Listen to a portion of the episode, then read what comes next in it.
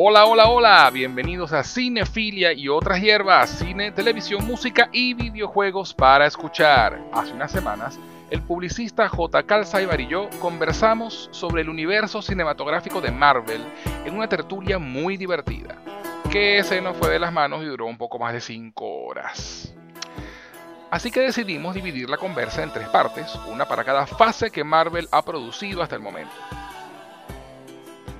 Luego de un momento de pausa para hablar del DC Fandom, si no han escuchado ese episodio no dejen de hacerlo, está excelente. Ahora escucharán lo que conversamos sobre la tercera y última fase de lo que Marvel Studios han tenido a bien llamar The Infinity Saga o la saga del infinito, en alusión a las gemas del infinito que son el centro de la narrativa del final de esta etapa del estudio que comienza con Capitán América Civil War y termina con Avengers Endgame pero les recuerdo que si aún no han escuchado los dos episodios anteriores sobre Marvel, háganlo, ya que en ellos conversamos sobre cómo estaba el cine de superhéroes, específicamente las pelis basadas en personajes de Marvel para el momento en que se estrenó Iron Man en el 2008 y le damos contexto a todo. Y en el segundo hablamos sobre, pues obviamente, la segunda fase de Marvel que empieza con Iron Man 3 y termina con Ant-Man. Quedan advertidos. Como punto adicional, no podíamos dejar que se estrenara este episodio en el que la película de Black Panther es discutida y elogiada, sin recordarles que al momento de grabar esta conversación, Chadwick Boseman, el actor que le dio vida al personaje, no solo seguía con vida, sino que no se sabía de su larga batalla contra el cáncer, enfermedad de la cual fue víctima fatal el pasado 28 de agosto del 2020. JK y mi persona queremos enviar nuestras condolencias a su familia y amigos, además de celebrar su legado de la mejor forma posible, elogiando su rol más icónico y lo que significó para el MCU o para el universo cinematográfico de Marvel, el cine de superhéroes y para la comunidad afroamericana el haber interpretado ese papel. Descansa en paz, T'Challa. Wakanda Forever.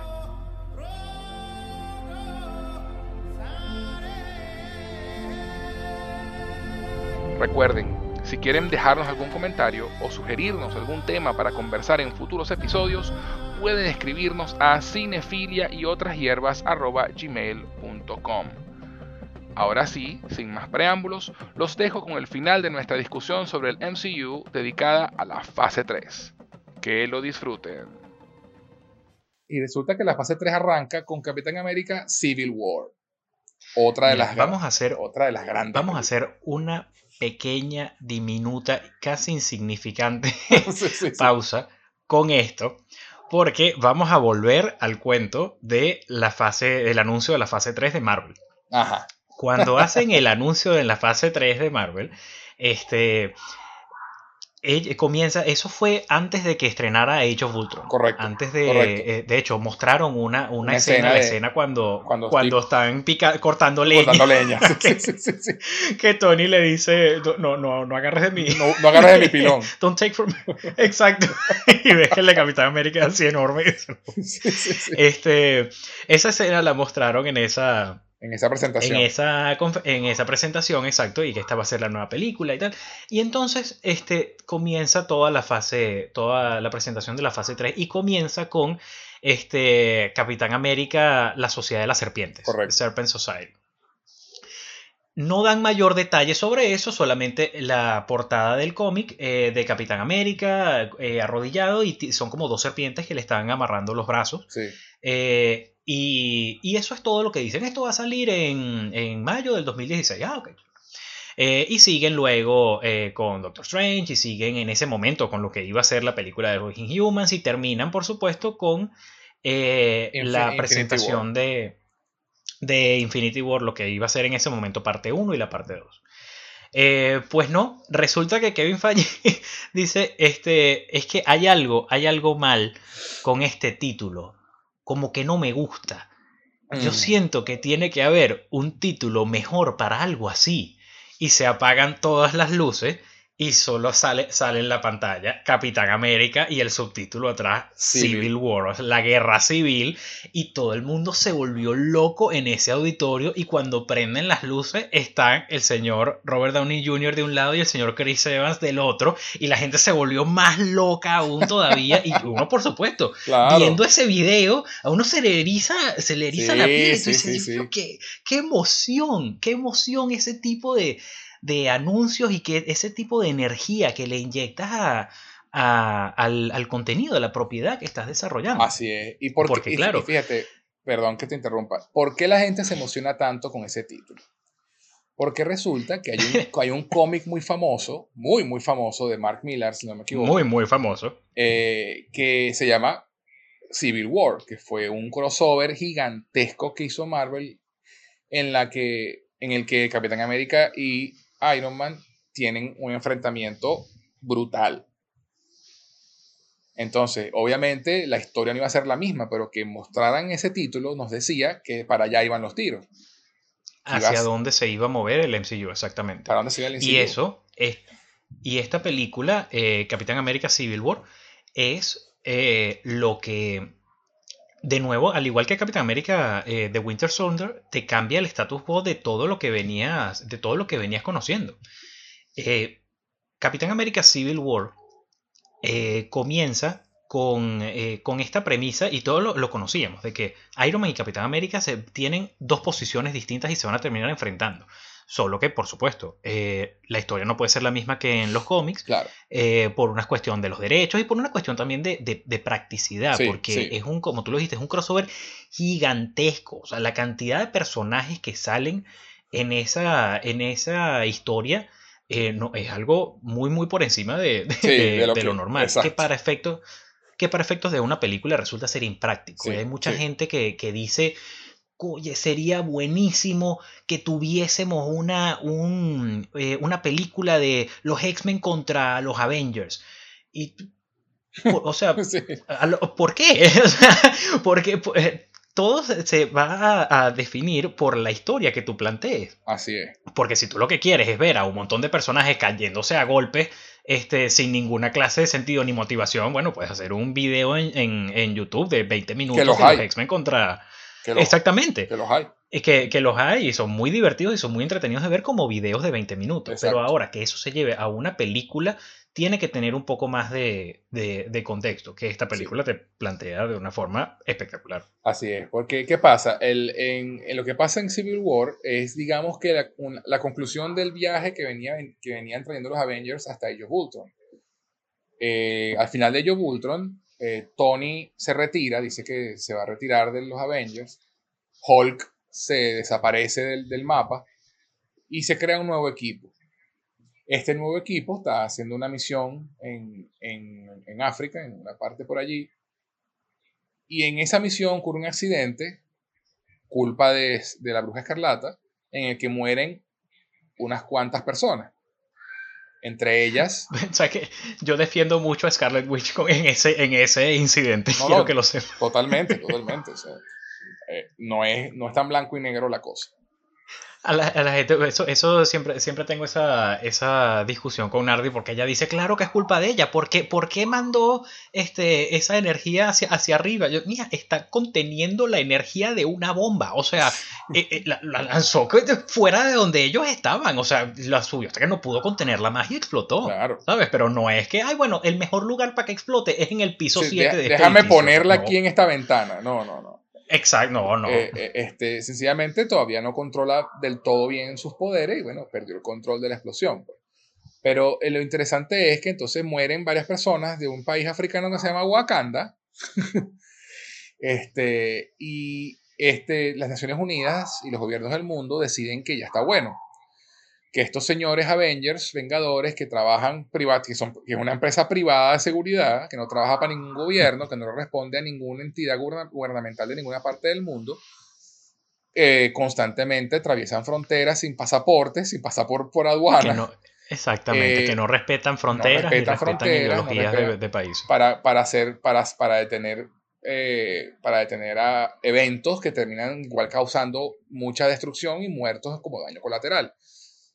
¿Y qué pasa? Llega un momento en que, bueno, los gobiernos del mundo, después de este, de este incidente, eh, de la explosión, deciden ya no más.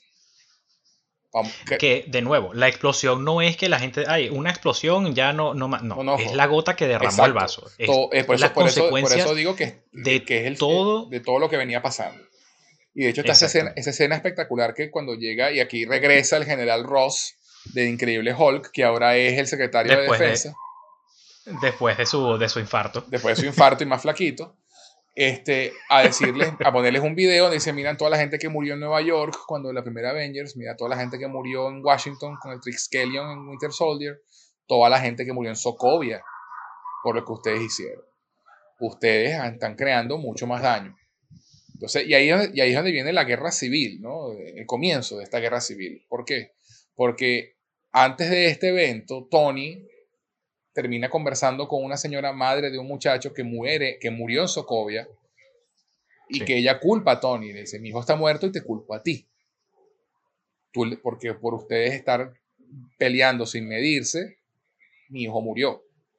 le cayó un edificio encima. Le cayó un edificio encima. Tony, esto lo golpea durísimo. Además que en ese momento Pepper y él se habían separado, estaban muy vulnerables. Y aquí es donde pasa el, el, cambio. Entonces ahora el rebelde en contra de las instituciones es el Capitán América y el que quiere seguir los pasos y, y, y obedece de órdenes es Tony. Cambia la dinámica de los dos personajes otra vez. Y entonces... Eh, con esto... Sí. No, por favor, continúa. No, no, es, iba a decir, eso es lo que iba a decir. Eh, continúa tú.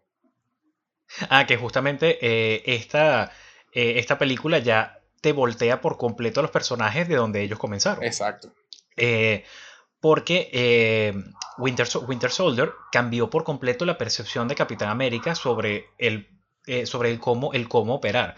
Y él es el argumento que le, que le, da, que le da Tony. no, o sea, no, no, es que, o sea, nosotros no es que estamos renunciando a las responsabilidades, estamos diciendo que es culpa de otra persona, pero las cosas malas van a seguir pasando.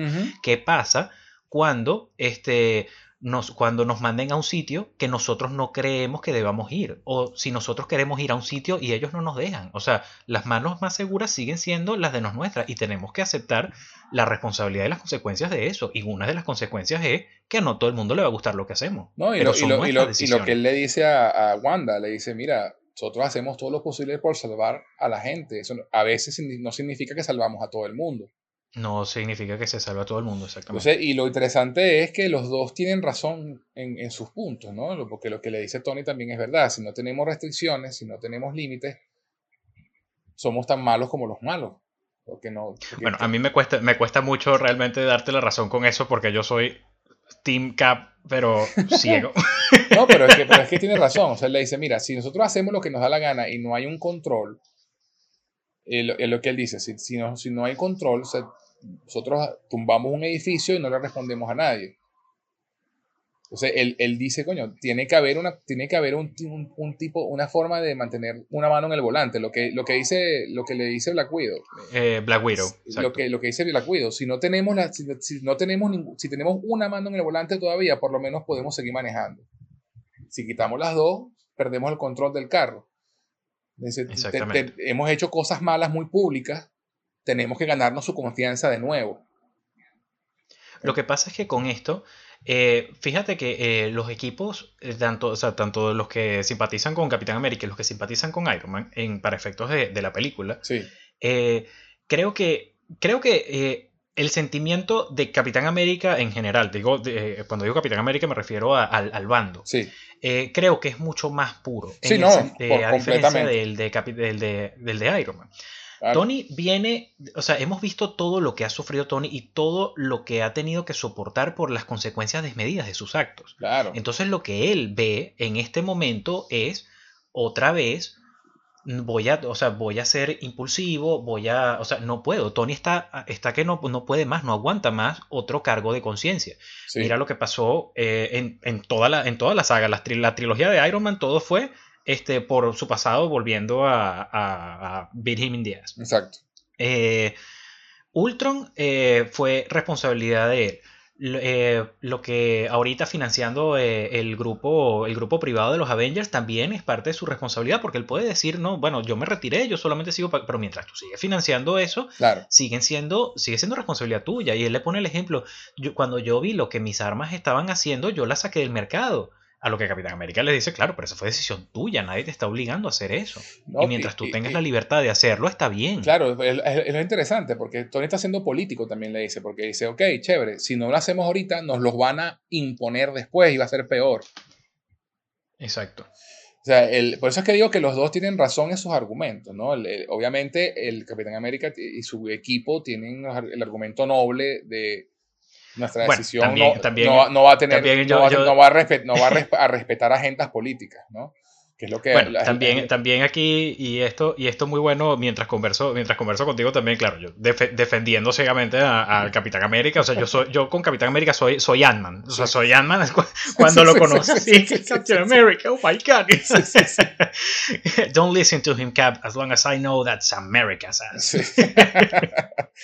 Pero, este, pero, pero eh, lo, que pasa es que Capitán América también eh, viene de una posición bastante difícil en el sentido de que él ha seguido órdenes ciegas toda su vida y mira las consecuencias de sus actos. Lo que pasó con Hydra por no estar, por no estar, por no, por no estar aware de por permitir que eso, que esto, que eso ocurriera. Entonces, ¿qué puede ocasionar, qué podría pasar cuando, cuando alguien con el que no, él no esté de acuerdo le dé una orden? Exacto.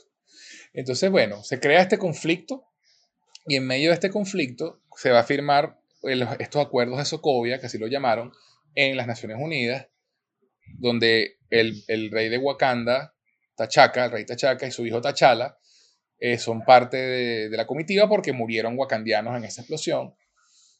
Y alguien pone una bomba en las Naciones Unidas y muere el papá de Tachala, muere el rey de Wakanda. Lo que crea, lo que crea que el rey Tachaca, lo que crea que su hijo, que es la Pantera Negra, Black Panther, se, conecta a la historia con, una misión de venganza. a todas estas, la verdadera historia de esta película es que el mundo, eh, el villano de la película, que es otro, otro miembro, de un miembro de las Fuerzas Especiales de Sokovia, cuya familia pereció en, en el ataque de Ultron, quiere destruir a los Vengadores por venganza. Y entonces se está encargando de que se destruyan por dentro. Y eso es lo, fascinante de esta película, que al final se, todo va de nuevo a no a salvar el universo ni el mundo, sino un, problema personal. Y el tipo lo que quiere es verlos destruidos desde adentro. Una frase fantástica que dice, un imperio que cae por, su, por culpa de sus enemigos puede reconstruirse, pero uno que muera desde adentro está destruido. Y, su, y su plan eh, que bueno, si, si, analizamos con lupa, depende de muchísimas coincidencias que, y, cosas que, pero bueno, no importa. Este, al final eh, la película es tan buena que se lo, lo dejamos pasar. Es hacerle, eh, descubrir qué fue lo que pasó con la muerte de los padres de Tony, porque resulta que el Winter Soldier, controlado mentalmente por Hydra, es quien asesina a los padres de Tony. Una, una verdad que el Capitán América sabía y nunca le dijo, y lo que crea... Que lo descubrió. Exacto. Que lo descubrió, en, la película de Winter Soldier. En Winter Soldier lo descubrió. Y... Como uno de los asesinatos de, de Bucky. Exacto. Y crea este, este abismo entre el Capitán América y Iron Man. Eh, que cambia de nuevo el status quo de todo el universo cinematográfico de Marvel, por supuesto. entre, entre el interín de texto tan serio, tenemos una secuencia de unos 20 minutos en un aeropuerto en Alemania que es de las mejores cosas que se han visto en una película de superhéroes ever. De las mejores cosas que se han visto ever. No limitados películas, no limitados. no limitados. Donde, ambos, donde ambos bandos terminan enfrentándose. Eh, y es simplemente glorioso. Glorioso. Esta película presenta a Black Panther, como ya dijimos, y también presenta al a la nueva versión de Spider-Man. Cosa que es interesante porque, bueno, los derechos de Spider-Man los sigue teniendo Sony. Y Marvel y Sony tenían años, desde la primera Avengers, tratando de negociar un acuerdo con Sony para compartir a Spider-Man. Y de hecho, parte del plan era que la torre Osborn se viera en, el, en Nueva York en la primera Avengers. que al final no se pudo Ah, dar. fíjate, no sabía eso. Sí, no se pudo dar porque las negociaciones no terminaron de cuajar a tiempo. Y entonces, bueno, para Civil War, el secreto peor guardado de, de la historia de Marvel era que Spider-Man iba, iba a aparecer en, en la película, y de hecho aparece en la película, en la ter- nuestra tercera versión de Spider-Man, eh, de Tom Holland. Y bueno, obviamente, fantástico lo que hacen con Spider-Man, la pelea fantástica, vemos la- el display de poderes y todo lo que pueden hacer cada uno de ellos. Ant-Man también descubre, muestra su poder hacerse gigante y todo es divertido y perfecto hasta que alguien muere- casi muere en, en un accidente. Hasta que se les pasa, hasta que a alguien se le pasa la mano. Hasta que a alguien se le pasa la mano. Eso es como cuando juegas con los primitos. Exacto. Ay, sí, ay, no, eh, empujas y tal. Sí. Cuando alguien se cae y se rompe, es como. Uh, Hasta ahí, ups. Y entonces, este, este, todo este rollo termina con muchos de los miembros del, equipo de, de Capitán América presos, con eh, uno de los miembros del equipo de Tony Rhodey paralítico, y con Tony, Bucky y Iron Man enfrentándose en Siberia al por la revelación de que pues, Bucky me asesinó a los padres de Iron Man, a Tony se le van los tapones, ve rojo, voltea los ojos para atrás y no le interesa nada. O sea, el tipo dice, pero es que él estaba manejado por, no importa, mató a mi mamá. Comprensible completamente. Comprensible completamente. O sea, yo me pongo los, en los zapatos de Tony y dice, no me importa, tú mataste a mi mamá. pa". Esta, esta película. eh, fíjate, yo, yo, yo no, estoy, no estoy de acuerdo, nunca he estado de acuerdo con esta, con esta, digamos, tendencia o esta posición de que, coño, Simo no es necesario para la trama. Hay gente que piensa, que piensa eso así de radical y hay gente que piensa "Ah, el plan es demasiado complicado. Yo no estoy para nada de acuerdo con, con eso. Al igual que, que Age of Ultron, eh, el plan de Ultron no era eh, eliminar a la raza humana. Correcto. Eso es un plan que surgió a lo largo de los acontecimientos de la película. Exacto, exacto. El plan de Simo es enfrentar a Capitán América y a Iron Man a través de esta información Correcto. de que eh, fue Bucky es el asesino de los padres de Iron Man y entendiendo este, lo que Bucky significa para Capitán América y, es, y esa cuestión. exacto. A- hasta donde yo sé, ese plan, por, y él, y él eh, lo dice al principio, él rastrea al, a ese capitán alemán eh, nazi, que es quien, eh, eh, quien controlaba a, a Bucky, y que lo, que, lo, que, lo, que lo voltea hasta que al final se, se ahoga, y le dice, señor, tengo, eh, yo voy a obtener esta información. Este, solo que para hacerlo tendría que utilizar métodos mucho más violentos y sangrientos y no quiero. Exacto. Por favor, dime. Mission Report, December 16, 1991. Exacto. Entonces, él lo que está buscando es esa base. ¿Dónde está este footage? ¿Dónde está esta información? Correcto. hasta donde yo sé, él iba para Fura- eh, para, Fura- para, para Siberia, conseguía ese, ese guardia, le dice, eh, la base está en Siberia, él iba para allá, él agarraba este, ese, ese video, desenmascaraba al Winter Soldier, pero mandándolo por FedEx a la base de Avengers y se desentendía ese peo. Sí. Este, ¿Qué pasó? El guardia no le dio la información, entonces, ¿quién es la otra persona que está viva que me puede dar esa información? Bucky. Bucky. Tengo que, tengo que saber dónde está. Claro, y ahí es cuando comienza el problema. Lo que sucede es que, por supuesto, hay que estar, hay hay que estar claros y esto ocurre en todas, en todas las películas Totalmente. y en todo y en toda, eh, digamos, en toda historia. Hay un grado de coincidencia. Sí. Y uno tiene que aceptarlo, sí. Sí. O sea, que tú dices, verga, ¿cuáles son las posibilidades? I know, right? Pero bueno, sí, es la, es la, es la historia. Eh, en mayor o menor grado, pero, pero, pero existe. Así es. Eh, en paralelo está la coincidencia de que están las la, la tensión de Capitán América ya- y Iron Man ya existe por eh, los acuerdos de, De Sokovia. de Sokovia. Y Simo lo que hace es aprovecharse de esta tensión que hay. Explota, explotarlo. Entonces, eh, eh, literal. Este, entonces él explota esta, esta tensión que hay eh, haciendo este atentado en las, en las en- Naciones Unidas.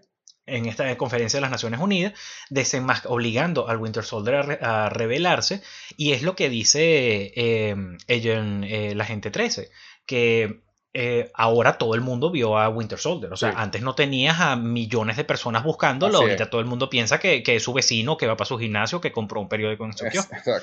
Este, él eh, obviamente descubre eh, quién es el, científico. Claro, ese plan también depende de que Winter, o sea, él estaba contando con que no mataran a, a, a Bucky cuando, cuando lo aprensaran, ¿no? Sí. Que me imagino que también es como pensando, metiéndose él un poco en la filosofía de, de, Nick Fury. Riesgo, calculado. Exactamente, como que estoy contando con que, con que eh, Steve impida que, lo maten, pero va a estar preso. Descubre quién va a ser el, psicólogo que lo va a. Mm, eh, que, está asignado, que casualmente es, eh, es Anthony. es Anthony Russo. Anthony Russo, sí. que es su segundo cameo en, la, en, todo el MCU. Sí. Este. Y es ahí cuando, cuando, él, cuando él entrevista a, a Bucky eh, lo, vuelve a decir las palabras que hacen que se active el protocolo del soldado del invierno, eh, tiene la información que él necesita y lo suelta. Y el problema ahora de todo el mundo es que están rastreando es a este, a este, famoso, a este famoso asesino mientras él se va para Siberia a conseguir la información que él tiene. De hecho, cuando Cap y Tony llegan allá, este eh, eh Baron Simo les dice este, sí, esto, eh, eh, realmente esto pasó, aunque tengo que agradecerles que, bueno, ustedes llegaron hasta, hasta aquí, como que, ah, qué bueno que ustedes llegaron, ahora no tengo yo que ir a, hasta un FedEx para mandarle este, este video. Y él lo que hace es darle play y ya. Pero a lo que me refiero es que esto, esto es algo que, o sea, la gente que dice, Capitán América y Iron Man se hubiesen enfrentado así Simo no esté. No, es mentira. Si Simo no está, no ocurre el atentado y Winter Soldier no aparece más nunca. Claro, claro. Y hasta donde nosotros sabemos, la discusión de Cap y Tony se, se, queda en una mera discusión. Lo que, lo que, argumenta la gente, que no estoy de acuerdo, yo también pienso que el personaje de Simo era necesario y, que es un buen villano. Yo lo que, lo que la gente argumenta es que el, el, el conflicto político era suficiente para, crear un, el, para que llegaran a los puños. Eh, eh, probablemente, pero hubiese sido pero no hubiera, no hubiera sido, no hubiera sido tan, tan, emotivo como, como algo más personal. Exactamente. Porque eh, sin duda alguna, yo, yo, estoy de acuerdo con eso. que hubiese ocurrido en un, en, un, en un, universo de especulación? ¿Qué es lo que pasa en el eh, cómic? Capitán América, Capitán América estaba, estaba a punto de firmar los acuerdos. Y dijo con eh, y dijo sí este vamos a firmar esto y ya hasta donde nosotros sabemos lo hubiese mandado a una o dos misiones que no le gustara y él se hubiese revelado pero Capitán América no hubiese ido contra Tony ¿sabes? Él se hubiese ido y, a Wakanda o a, ser, o a ser un agente independiente y a operar el tipo Road. El nómada. Pero él no se hubiese. Es, eh, el, exacto, el storyline de, de Nomad. Eh, pero no hubiese llegado a ese conflicto, a esa escena del aeropuerto que todos amamos y, recordamos. Exacto. Bueno, pero es que tú, hasta, hasta ese punto de, de la historia, en, cuando la pelea en el aeropuerto, sigue siendo el conflicto político, ¿no? Sigue siendo el conflicto de, mira, este es un prisionero de guerra, tú, entréganoslo. O sea, todavía está el, conflicto político allí. O sea, el conflicto político era suficiente para que, para que llegaran a ese punto. Pero el personal es el que hace que tenga el peso que tiene la historia. Exactamente, porque aquí entra otra vez, porque si, y de nuevo, si la gente lo que quiere ver es, ay, Capitán América peleando con Iron Man, busca un video en YouTube de 10 minutos que seguramente hay y, ya. Es el porqué, es, la, es, lo que los motiva. Porque, ¿qué pasa en el aeropuerto? En el aeropuerto todos están, y, la misma Wanda, Wanda lo dice, este, está pues, aguantando los golpes. O sea, tú no quieres la, o sea, yo no quiero lastimar. yo no quiero lastimar a esta persona. Este, yo quiero aprenderlo porque es mi trabajo. Y el otro, mira, yo quiero que te quites porque yo tengo una misión del otro lado. Eso es todo. Claro, que se van subiendo. Es el red herring que hacen, el, engaño que te hacen con los otros Winter Soldiers, ¿no? Que tú, Exactamente, que, tú crees que los van a soltar. Exacto. Que hubiera sido divertido verla. Sí, claro que sí, hubiera sido divertido. Sin duda. Pero de nuevo, la película iba por algo más personal. Es que exactamente esa no era la historia. no es lo mismo el que tú veas. No, que de hecho, lo que iba a decir, que en esa, pelea de, de, Cap contra Iron Man, uno le duele cada golpe que se dan. Horrible, horrible, pero a mí de verdad se me salían las lágrimas, chamo, de viendo esa pelea. Porque decía, o sea, yo que he sido Team Capitán América toda la película, vienen y me muestran eso y digo, pero ¿cómo, cómo no, cómo, cómo no voy a entenderlo? O sea, ¿cómo no voy a entender el rage que tiene Tony?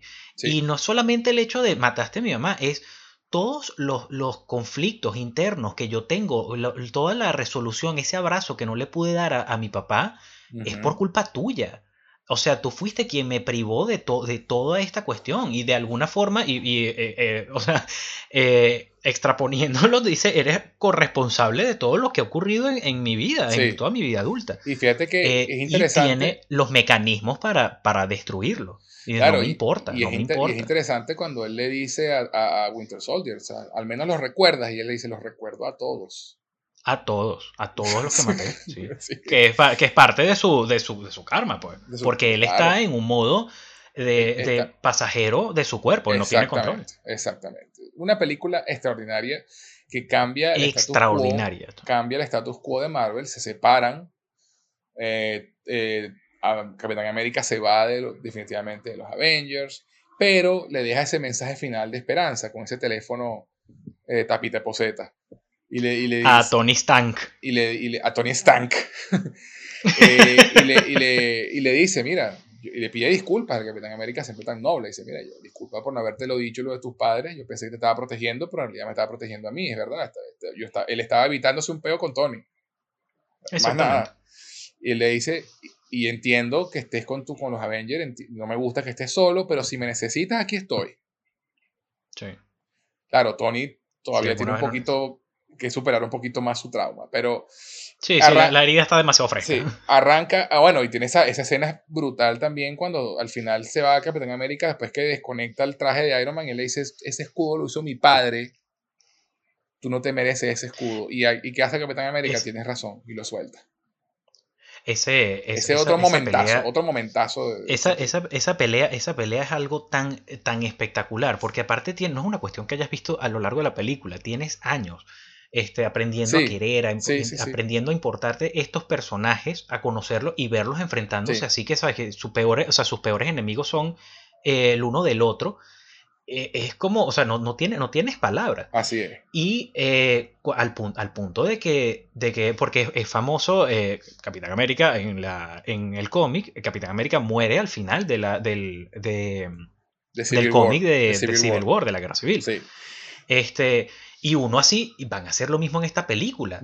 O sea, ¿qué, ¿qué, va a pasar con esto? o sea, la pelea del back-to-back de, Bucky con, con, Capitán América contra Iron Man es, algo, es algo súper fuerte. O sea, que le vuela el brazo a, a, Bucky. Y Capitán América se vuelve a levantar y dice, puedo hacer esto todo el día. Y después le quita primero el casco, cosa que, claro, él deja el traje dañado. Eh, y le daña y le daña el reactor y una vez con, sin el reactor Tony se queda para atrapado. Tony se queda con esa, con esa impotencia, porque dice, no, no, puedo, no, y así pudiese, porque Tony puede salirse del traje, pero ¿qué va a hacer? ¿Qué va a hacer contra el, contra el super soldado? O sea, nada, de chiste. Nada, nada. Y entonces, bueno, vamos a, vamos a, a, meter la chola con lo, con lo que queda hasta que lleguemos a Infinity War, porque bueno, ya tenemos bastante rato hablando. Sí, sí, sí, nos siguen escuchando, de verdad, perdón, pero. Pero bueno, este, este, son, este varias películas y bastante, bastante apasionados. bueno, vamos, vamos, a pasar, vamos a darle chola por lo menos hasta Infinity War, ¿sí? Con las que vienen ahorita. Vamos, vamos, vamos. Entonces viene, luego viene Doctor Strange, otro personaje que, introducen, que introduce un elemento nuevo al universo de Marvel, que es la magia. Y, y, es un espejo también de Tony Stark, un tipo que es médico, arrogante, que se cree la tapa al frasco, como decimos aquí, y, y que bueno, se, se, encuentra en una situación en la que pierde la, lo que le da su identidad, que son sus manos en un accidente. Él es un cirujano excelente, uno de los mejores del mundo, y pierde sus manos, ya no puede operar. Y, y, buscando, buscando, gasta su fortuna, buscando una cura que no encuentra, hasta que se consigue con una persona que le, que le, le dice, mira, vete para, para Timbuktu, este, que ahí vas a encontrar a, una persona, la ancestral de Ancient One, que eh, me ayudó a curar mi cuerpo a través de mi mente. El tipo como no cree mucho en el tema, pero eh, mira, está desesperado y con lo poco, el poco dinero que le queda, agarra un avión y se va para allá. Y ahí comienza ese viaje espiritual y metafísico que me encanta. Yo amo esta película, debo acotar. Eh, Esta es una de mis películas favoritas del MCU. Sí, quiero eh, que lo sepas. Sí, de mía también. Eh, donde vemos este viaje espiritual de esta persona que descubre que, mira, que el poder de la mente va mucho más allá de lo que uno cree. Y se da cuenta de que no, no necesariamente porque perdió el, el uso de lo que él creía lo hacía especial, eso no significa que no haya otras maneras de aportar al mundo y de, y de, y de ayudar. Una película. Mira, esta película, yo la resumo, toda, toda la, película, la parte. Eh, o sea, lo que si, si hay un mensaje que tienes que llevarte al final de esta película y una reflexión, es toda la conversación de The Ancient One con Strange antes de que ella muera. Sí. O sea, desde que, desde que sale su. Desde que ella está en, la camilla del hospital con, Rachel McAdams, que es la mujer más bella que ha pisado la tierra. este, cabe destacar.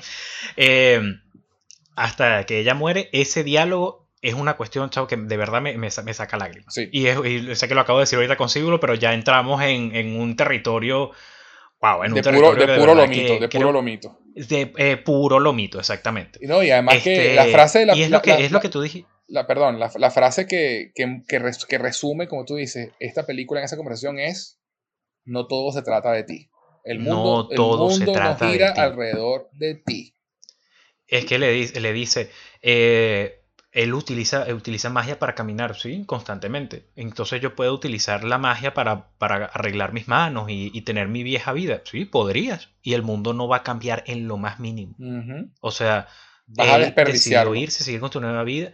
Y en cambio tú estás destinado a... Eh, y tienes la posibilidad... O sea, porque lo que veo no es tu futuro eh, escrito en, en, tinta seca. escrita en piedra. Eh, son sus posibilidades. El potencial. Tienes la oportunidad de servir a un propósito muchísimo más, más grande que tú.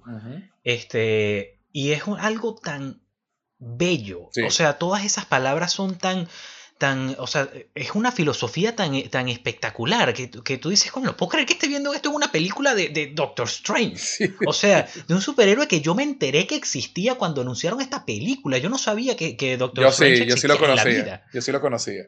No, yo no, yo no. Yo me enteré de la existencia de Doctor Strange cuando, cuando anunciaron la película, porque, bueno, antes de que anunciaran la película, cuando estaban los, este, como los rumores de cuáles iban a ser, este, de que era el superhéroe favorito de, de Y fue como, ah, bueno, ¿cuál será el Doctor Strange? No, ni idea. Maneja la magia, bueno, que es todo lo que tengo que saber. Entonces, bueno, Pero introduce, y, de, paso introduce otra gema del infinito, que es la gema del tiempo, el ojo de Agamotto. Que es el ojo de Agamotto que maneja y hace unas escenas espectaculares con el manejo del tiempo y todo el tercer acto de la película es brillante.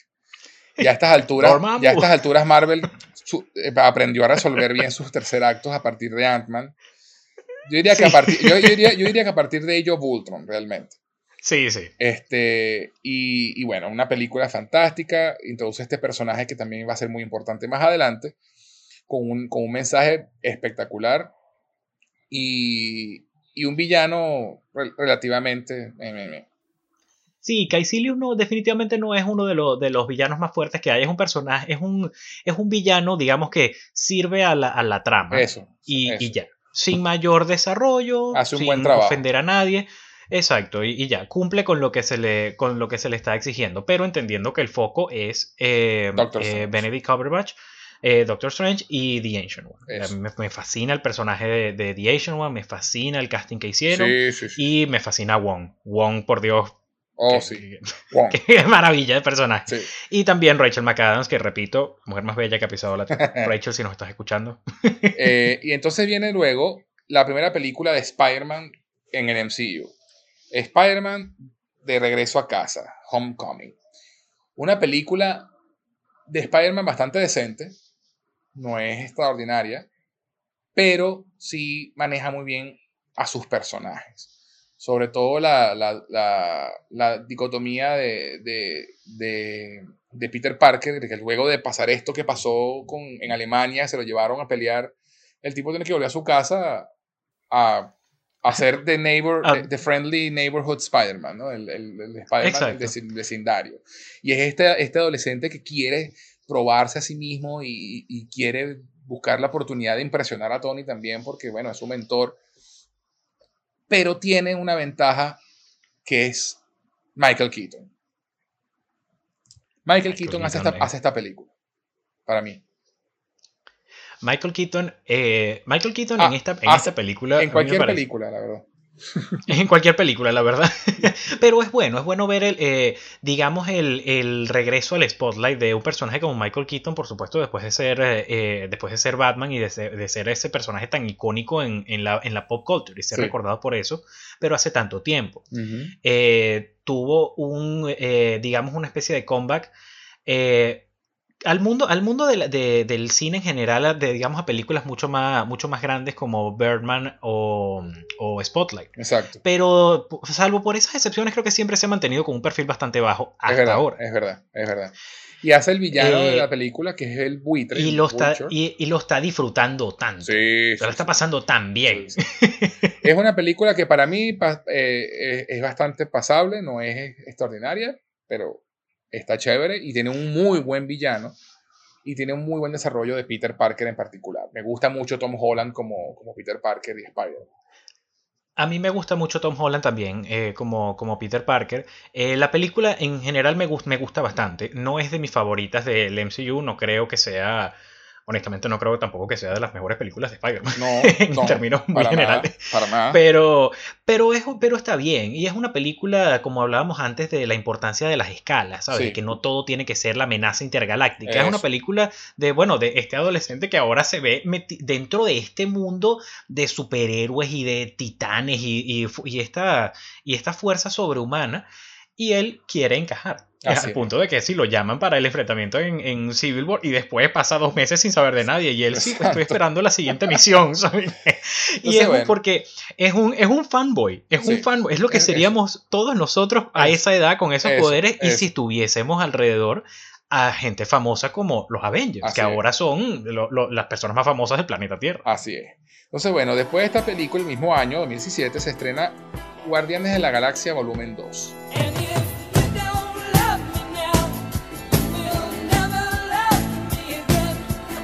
particularmente, y yo sé que yo entiendo que esta es otra de, las películas que mucha gente no le gustó tanto. A mí me encanta esta película. A mí esta película me gusta más que la primera. A mí también. Me parece que es mejor en todo sentido que la primera. Además que yo eh, es una película que me hizo llorar en los últimos 10 minutos como una, pero por Dios. O sea, una cosa que tú dices, pero ¿qué es esto? O sea, un, Porque aparte, yo no me esperaba algo tan emotivo y mucho menos con ese personaje. Lo que pasa es que esta, esta película, tú no sabes de qué va la película, sino hasta el tercer acto. Sí. O sea, todo es como una, o sea, es, ver a estos personajes que ya has querido tanto de la, de la, primera, de la primera entrega, pero no hay ninguna amenaza externa, no, hay, o sea, y puedo entender por qué a la gente no le puede, puede, no gustarle, porque a mediados de la película, mira, ¿a dónde va el conflicto? No lo sabes, hasta un digamos, un, un, twist, que no, no es tan twist, pero, pero sí, una revelación ya a principios del tercer acto. Exacto, entonces eh, esta película eh, realmente eh, tiene este formato de A Day in the Life, o sea, estás viendo las aventuras de esta gente y están pasando por... Entonces es una película que va más sobre la, la historia que sobre la trama, no sé si me explico. O sea, es más, es más la historia de los personajes y, y, y, de lo que están viviendo más que la trama en sí de, qué está pasando en la película, ¿no? Hasta que llega un punto, hasta llega un punto donde la trama se hace evidente y bueno, llega el tercer acto y pasa todo lo que pasa. Pero una película con mucho corazón, de nuevo James Gunn mostrando que tiene esa habilidad de, de hacernos que nos importe un mapache y un árbol parlante. Este, y, y, una mujer con, y, una, y una mujer con antenas que es empática. Eh, y, y, me encanta porque James, James Gunn, mira, en esta película eh, en esta película James Gunn, y creo que es una de las escenas para hacer, claro, hay que, hay que recordar que esta también es una franquicia que es muy appealing a, niños, a películas familiares. Y tiene una escena que es particularmente violenta que tú dices, wow. que es por supuesto Yandu y, Rocket escapando de, la cárcel de los Ravagers al, ritmo de al ritmo de eh, de Come a Little Bit Closer.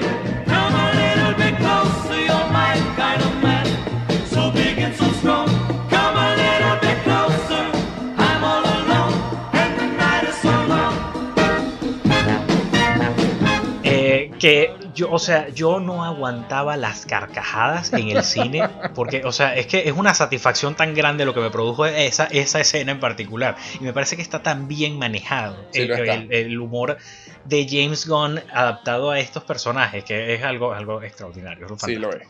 Entonces, bueno, termina Guardianes de la Galaxia 2. Y en 2017 también se estrena la tercera película de Marvel ese año, Thor Ragnarok.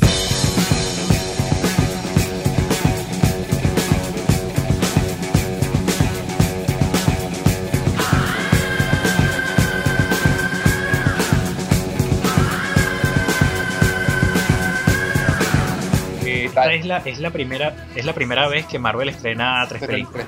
Y, y, a su, y, a su, momento fue porque eh, también Spider-Man es una. Recuerden que es una producción de Sony. Sí, sí. Entonces, bueno, Spider-Man tenía que encajar también ese año, entonces bueno, quedaron así.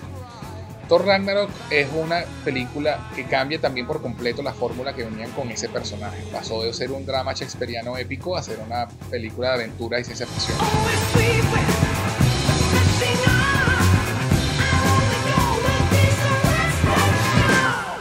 Mucho humor.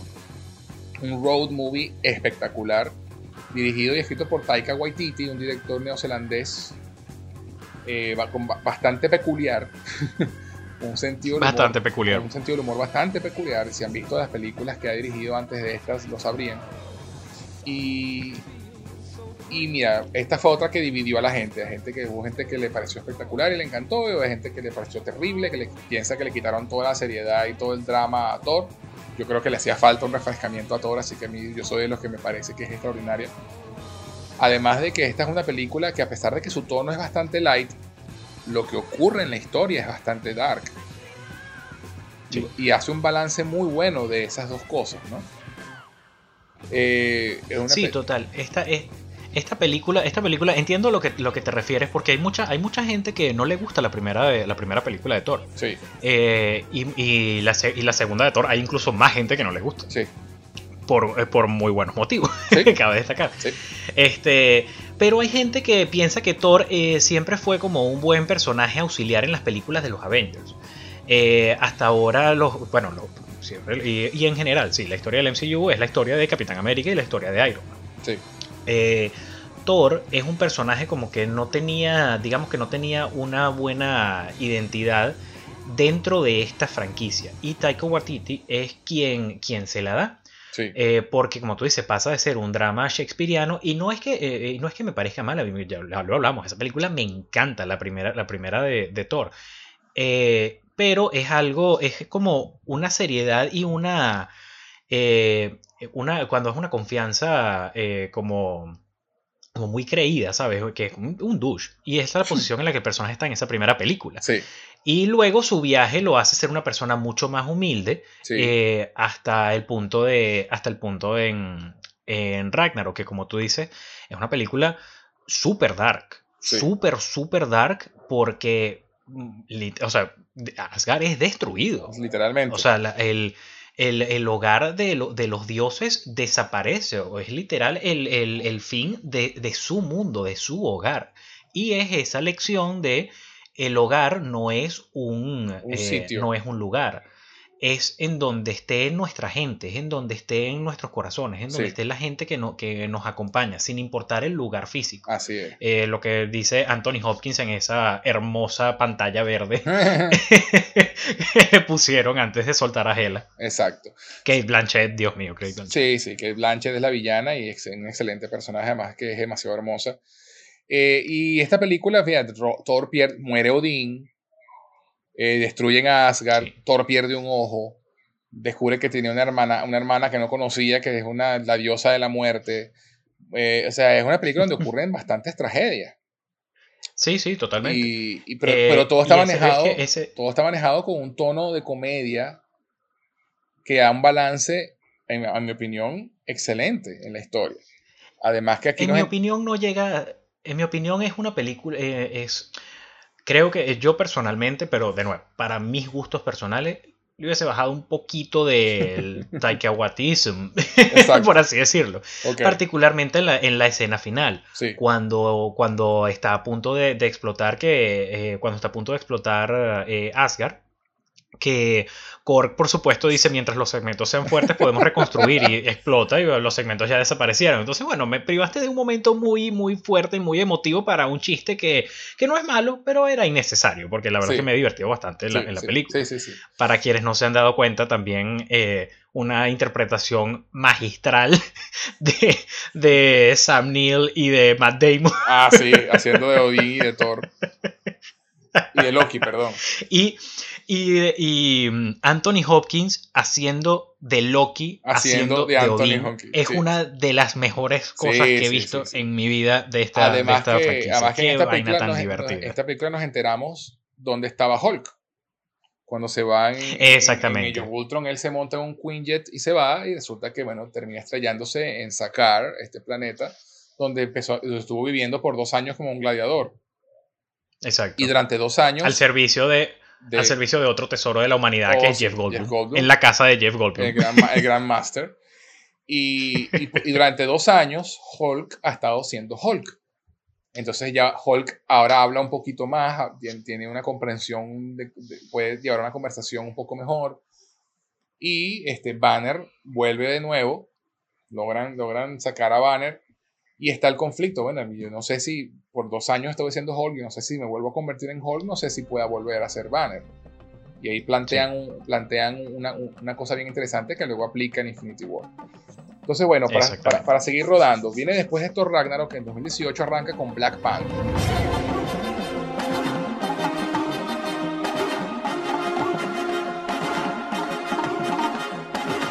Black Panther fue un fenómeno cultural interesante porque es una película que es, es una película de superhéroes, uno de los primeros superhéroes afroamericanos de los cómics, eh, una película que tuvo un director, un director negro, con un guionista negro y un equipo negro, y, fue eh, bastante, bastante sonado el tema de, la inclusión que está tan de moda en estos momentos. Pero, en este, pero realmente Black Panther es un superhéroe en el que un niño negro de 10 años puede decir, mira, este superhéroe luce como yo.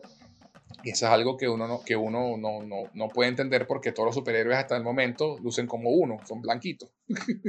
Exactamente. Entonces, el, el, el, el, punto cultural de Black Panther no puede negarse en cuanto a su impacto.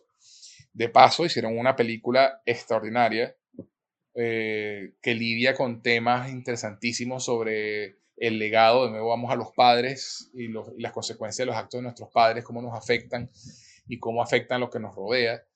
Una película en la que vemos uno de los mejores villanos que ha tenido el, universo cinematográfico de Marvel en Killmonger, donde tú puedes entender perfectamente bien por qué el villano es como es y entender su causa, más no la forma en que está lidiando con ella y una película que tiene el honor de ser la primera película de superhéroes en ser nominada al Oscar a Mejor Película. Exactamente. Y eh, hay, hay, quienes, hay quienes están de, eh, acuerdo con eso, hay quienes están en desacuerdo, pero... Es un hecho, es un hecho y listo. Es un hecho. Y de paso es la película de superhéroes que más Oscars se ha ganado, porque ganó cuatro. Es cierto, es la película, eh, ganó, cuatro, ganó cuatro Oscars por eh, dirección, dirección, bueno, en su mayoría dirección de, fueron técnicos. Dirección de arte, vestuario, música y, y no me acuerdo cuál fue la otra. Tres o cuatro. Maquillaje, creo, no me acuerdo. Pero ganó tres o cuatro Oscars. Eh, y mira, volvemos a ver aquí a Black Panther y, y la sociedad que, es la, la, sociedad de Wakanda, cómo funciona. Y lo interesante es que el, otro punto de esta película es que al final Wakanda decide abrirse al mundo. Ellos eran una, nación escondida, que tecnológicamente súper avanzada, que no compartía su, esa tecnología, esos avances con el mundo, sino que habían decidido ser, recluirse y, solamente ayudarse ellos. Entonces esto también da un mensaje de, mira, en un, en un mundo como el nuestro hoy en día, en el que hay tanta separación, es más lo que nos une que lo que nos separa. Y lo sabe. Es un mensaje, es un mensaje de, de qué hace, de, de, nuevo, las palabras del tío Ben. Con gran poder tienes gran responsabilidad. Exacto. Y es eh, la molestia de ese sector de, de, la sociedad, que representado por supuesto en Killmonger, en o sea, ustedes tienen los métodos para hacer algo, porque no, porque no lo hacen? Y de ahí, de partiendo de ese sentimiento, este, es que nace después el, rencor, es que nace eh, esa, esa ira que caracterizaba a Killmonger, que mató a tantas personas para llegar a donde está, a donde está eh, T'Chaka. Y, eh, y el qué hacer con ese, con ese poder, que lo que él iba a hacer era, bueno, ok, vamos a invadir y vamos a, borrar de la existencia básicamente a todos los que no sean como nosotros, y punto. y, van y van a sufrir todo lo que nosotros hemos sufrido este, que tampoco es la solución. Porque de alguna forma es ponerte al mismo nivel, es no aprender nada de los errores, de los errores del pasado. Así es. Eh, cosa que sí hace, eh, que sí hace eh, Tachaka. Aprende de los errores. Tachala. perdón. Aprende, aprende de los errores del King Tachaka, de sus antepasados, y toma esta decisión que tú bien dices, que es abrirse al mundo. Eh, compartir los avances tecnológicos, compartir eh, los recursos para que todos podamos avanzar como sociedad en cuanto a igualdad de oportunidades, que es, lo que se está buscando con este tipo de cosas. Exactamente. Eh, por supuesto, el fenómeno cultural de Black Panther ocasionó muchísima, muchísima controversia en el sentido de solo lo están nominando porque es el primer superhéroe afroamericano. Hay personas que piensan que realmente es una película extraordinaria. Yo personalmente no creo que sea siquiera la mejor película superhéroe que haya salido ese año. Pues ese mismo año también salió eh, Infinity War y salió eh, Into the Spider-Verse. Sí, sí, sí, estamos de acuerdo. Eh, que considero que son mejores que Black Panther, pero fíjate, hay, hay personas de los 7.000, 8.000 miembros de la academia, hay una mayoría que piensa que por una u otra razón esta película dio con todos esos sus requerimientos. y ahí un, está. un impacto cultural que, no puede negarse y, que, que fue y no tiene precedentes. Y que, tiene una importancia enorme en, nuestra, en, nuestra, en nuestra sociedad, en nuestra pop culture y en el, en el mismo entretenimiento. Así es. Entonces, bueno, como bien dice, ese mismo año se estrena Avengers Infinity War.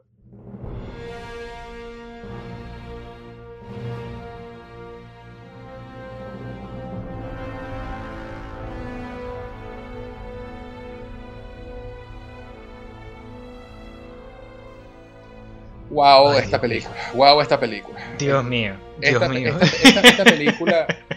es que desde el tráiler, sí, desde el tráiler. Esto era, era, era más de lo que uno. Yo, yo tenía expectativas altas y de pana no me esperaba. o sea, me superó las expectativas. Esta película es básicamente todo el tercer acto de la serie de Marvel. Aquí la película arranca con todos los motores. Aquí no hay tiempo para pensar, no hay tiempo para presentarte nada Aquí esta la película arranca con una llamada de auxilio. Exacto. Una llamada de auxilio que, por cierto, la voz de Kenneth Branagh, si no lo sabías. Sí, sí, este, Que hace la llamada de auxilio. Y esa nave donde escapa Thor y Loki y, los que sobrevivió de Asgard en Thor Ragnarok es confrontada por Thanos. ¿Por qué? Dos razones. Uno, Loki tiene el tercer acto. Y ya, y ya sabemos que el tercer acto es una de las gemas del infinito. Y dos, eh, Thanos está en una misión de traer balance a la galaxia. Aquí nos presentan formalmente, digamos, al mejor villano que ha parido el MCU. Eso es muy cierto. El, villano que más daño hizo y que más duro El padrino de la galaxia. El que les dio en la madre.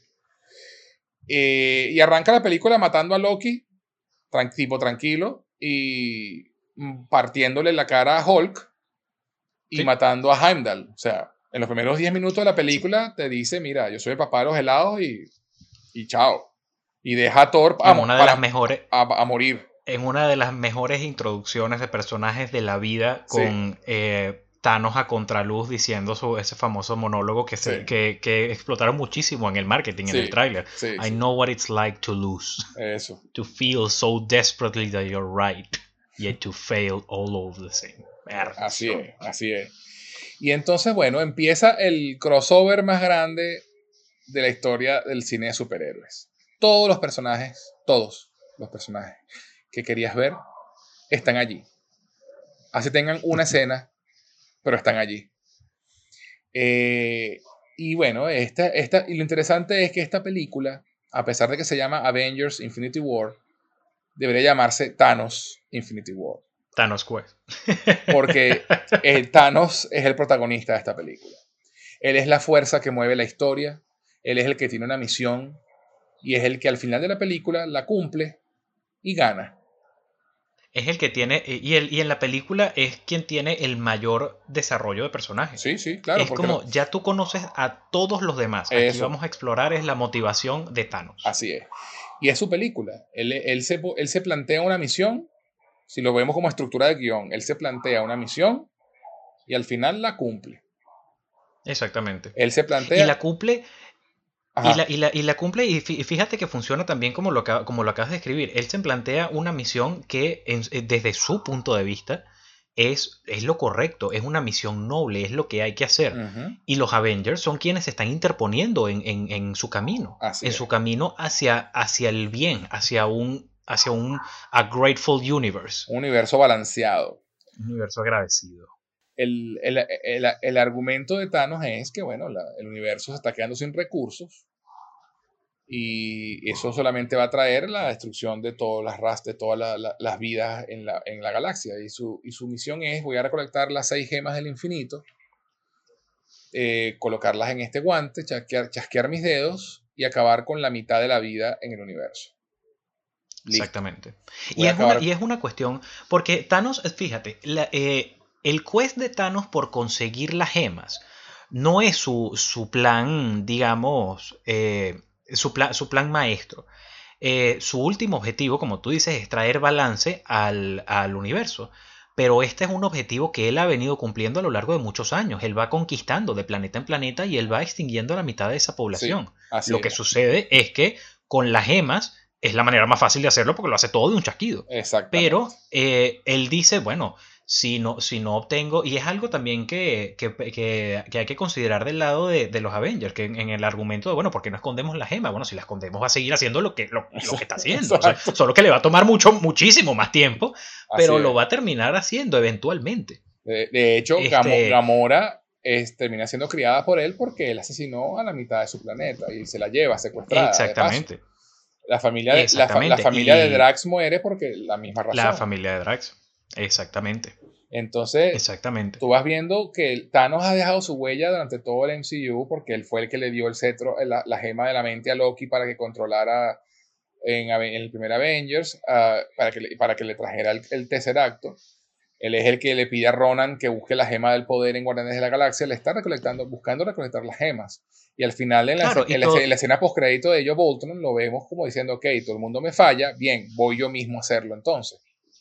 Claro, y es una cuestión que mucha gente ha preguntado que, bueno, pero ¿por qué Thanos si tiene tanto tiempo en esto, ¿por qué no, por qué no lo había hecho antes? Y la respuesta es muy sencilla, pues no sabía dónde estaban todas. Eso. De hecho, en, la, película, en, Infinity War, todavía él no sabe dónde está la gema del alma, la que lo sabe es Gamora. Exactamente, es la última. Cuando ya lo que sucede en Infinity War no es esperando a que, ay, es que ahora que los Avengers están separados, no, él, él, sabe quiénes son los Avengers porque él tiene una red de información a lo largo de toda la galaxia. No, bueno, y porque en, la, este primera Avengers ellos fueron los que frustraron sus planes. exactamente, tipo, mira, porque porque yo te entregué una gema para que me trajeras dos y ahora no tengo ninguna. Ah, porque los Avengers. Ah, anótame ese nombre ahí que los voy a tener pendiente. En Google ahí y búscame quiénes son esos carajos. Exacto. Eh, este. Pero esa, esa es la razón. Cuando ya. Eh, porque, ¿qué, ¿qué pasa? Si Thanos hace algún movimiento y es por eso que manda pequeños minions. Este, vamos, recolecta eh, el orb. ¿Qué es el orb? A ti no te importa. Tráeme esa, esa pelota gris y ya. Exacto. Este, que tenga una gema del infinito en medio, eso no es para tuyo. Eh, pero, pero el plan de Thanos era recolectar todas las gemas así, eh, con pequeños minions, tras bastidores, sin que nadie se, más o menos enterara, sin hacer gran escándalo, porque el hacer eso lo que iba a ocasionar era una unificación de toda la galaxia en su contra. Y es algo que simplemente no es estratégicamente eh, apropiado, no es, no es inteligente de su parte. Así es. Entonces, eh, bueno. es sino hasta que él se. Adelante. Ah, perdón, que no es sino hasta que él se entera de dónde están todas las gemas que él decide, ok, voy y, en vista de que todos los minions que mando, todos, o sea, termino perdiendo yo porque entrego una gema para que me traigan dos y pierdo dos, este, eh, voy yo mismo, que es la escena post crédito de, de Age of Ultron, como tú dijiste. Entonces, bueno, al final de esta película... Eh, y de, hecho, perdón, te he interrumpido como tres veces, pero la, eh, inicialmente el comienzo de Infinity War iba a ser la guerra de Thanos contra eh, Que era donde estaba el Novacor, que es donde tenían escondido eh, el, orb. La película comienza con, eh, con Thanos ya con, el, con The Power Stone y después nos enteramos que sí, que lo... básicamente esa fue una batalla que ocurrió, que él ganó y listo. Exacto. Entonces, bueno, para hacer la historia corta, que la película es bastante larga, Thanos gana. Y podemos pasar a, podemos durar más tiempo que la misma película hablando de eso. Exacto, sobre exacto. Thanos sacrifica a Gamora porque una de las condiciones para la gema del alma, para obtener la gema del alma, es que para entender el significado tiene que hacer un sacrificio. Un alma por otra alma. Bueno, que él estaba con Gamora, que es su hija, que él quiere mucho en verdad, a pesar de que es un padre abusivo, y la sacrifica, la tira por un voladero para abajo. y, se, y despierta con la gema del alma en la mano. Entonces, este sacrificio para él era algo necesario, porque él siempre decía que, bueno, que las voluntades más fuertes son las que terminan haciendo las cosas, porque es las que son las que están dispuestos a hacer los, los grandes sacrificios. Y así, como buen héroe de su historia, perdiendo a su hija en el proceso, Thanos gana, chasquea sus dedos y acaba con la mitad de la vida en el universo. Para sorpresa de todos los que estábamos en la sala de cine. Eh, mira, mira, antes de llegar a esa parte, yo tengo que eh, contarte un poco de la experiencia de esta película en el cine. Ajá. Es la primera vez que ocurren, que ocurren dos cosas. Número uno, eh, que toda, toda la audiencia estuviese tan, digamos, metida en la película y fue una experiencia similar a un partido de fútbol. Cuando, Primero cuando aparece Capitán América detrás, de, detrás del tren, todo el mundo se paró a aplaudir. O sea, bien Capitán América, he's back. Después de estar perdido desde, desde, desde Civil War. Después de haber... Eh, ¿Cuántas películas sin, sin verlas? Cinco películas, seis películas sin ver a Capitán América. Cinco películas. reaparece eh, ahorita en, en, Infinity War. Y cuando Thor llega a Wakanda. cuando eh, Thor llega a Wakanda o sea, la gente se volvió loca. Fue así, eh, o sea, se empató el juego en la novena. o sea, empataron en, al minuto 93 de extratiempo. O sea, todo, todo. y fue así una experiencia como si fuese un deporte. llegó el equipo, lo está logrando. Impresionante. Impresionante. Yo también Esa fue la, primera, la primera reacción. Tuve la misma experiencia. Y la, y la segunda, que nunca o sea, siempre, siempre tenemos como ley, uno no se para en escenas eh, hasta el final de los créditos de una película de Marvel. Eso, Y ahora ya extendido a una película de superhéroes en general. Sí. Eh, pero siempre hay gente que se para y se va para evitar el tráfico, gente que no sabe, qué sé yo. Es primera vez en mi vida, José, que nadie, ni un alma, se para después, o sea, después de, de ese chasquido. Después de esa después de, todo, de todos los créditos. Y los créditos son larguísimos, los créditos duran como 7 minutos. Son casi 10 minutos, de hecho. Y ni un alma se paró para ver cuál era la escena post-crédito de, esa, de esta película, porque todo el mundo estaba en un estado de shock que nadie lo podía entender. Entonces, lo impresionante de, ese chasquido es que mueren casi todos los, Avengers, excepto los Avengers principales. Excepto el, el, equipo principal, ¿no? Hablamos de Thor, Capitán América, Iron Man Black Widow, Hawkeye y Hulk. Y bueno, y Rocket de los Guardianes y, Nebula son los que sobreviven. Todos los demás, chao. Que, que, que, Hawkeye, que Hawkeye no aparece en Infinity War. Bueno, enteramos, por supuesto, que, él, que él vive después por el comienzo de, de Endgame, pero me, causa, me causa mucha risa. Eh, porque es ese el meme famoso de, de los increíbles y de coincidencia no lo creo, y Hawkeye aparece, estuvo en la primera de Avengers y ganaron, estuvo en la segunda de Avengers y ganaron, estuvo en la tercera de Avengers y perdieron. Coincidencia, no lo creo. Entonces, bueno, fíjate tú qué, qué interesante que, que después de Civil War, ¿no? Obviamente eh, Hawkeye y Ant-Man eran del equipo de Capitán América. Padres de familia. Eh, y, eran equipo de equipo Capitán América y los dos te enteras que ambos negocian para que les den arresto domiciliario. Y, eso le da pie a que la siguiente película después de Infinity War es la Ant-Man y la, y la avispa, Ant-Man and the Wasp, donde vemos, eh, eh, primero cambia el tono de, de, tragedia a esta comedia de nuevo, y donde nos enteramos pues que sí, Scott efectivamente está en su casa arrestado, está a punto de terminar su servicio, y se presenta este, este problemón con, con este personaje que, que quiere vengarse de, de, de, Michael Douglas y la, y la esposa de Hank, de Michael Douglas, que está atrapada en el mundo cuántico, entonces el mundo cuántico puede explorarse. Y presentan todo este cuadro solamente porque para Endgame es increíblemente importante. Pero es una película que, que, te, que te limpia el paladar después de lo que fue Infinity War. La película... A mí esta película esta película, eh, creo que después de Iron Man 3 y la segunda de Thor, es la que menos me gusta de todo el MCU. De verdad, no le. Eh, para mí, esta película es una. esta película es una. ¿Cómo ponerlo? Es una escena post-crédito que tiene dos horas de relleno al principio. Eso es todo, lo que es esta película. Absolutamente más nada. nada de lo que pasa en la película importa más allá de dato de vital importancia. El, Quantum Realm es importante. no, y, entiendo que, pienses eso, porque sobre todo viniendo después de ver Infinity War, la, siguiente película que ves realmente no tiene nada que ver. Y tú estás pensando es qué le pasó a esta gente y qué pasó aquí y no me interesa la historia de esta pero, gente. Pero no, pero sabes que yo, yo, sí defiendo, yo defiendo mucho, como ya hemos hablado a lo largo de, del podcast, la cuestión de las escalas. Y es importante tener un balance en, las historias que estás contando. Vienes de algo tan, tan fuerte como es el final de, Infinity War y Ant-Man es, un buen, es un buen balance con eso.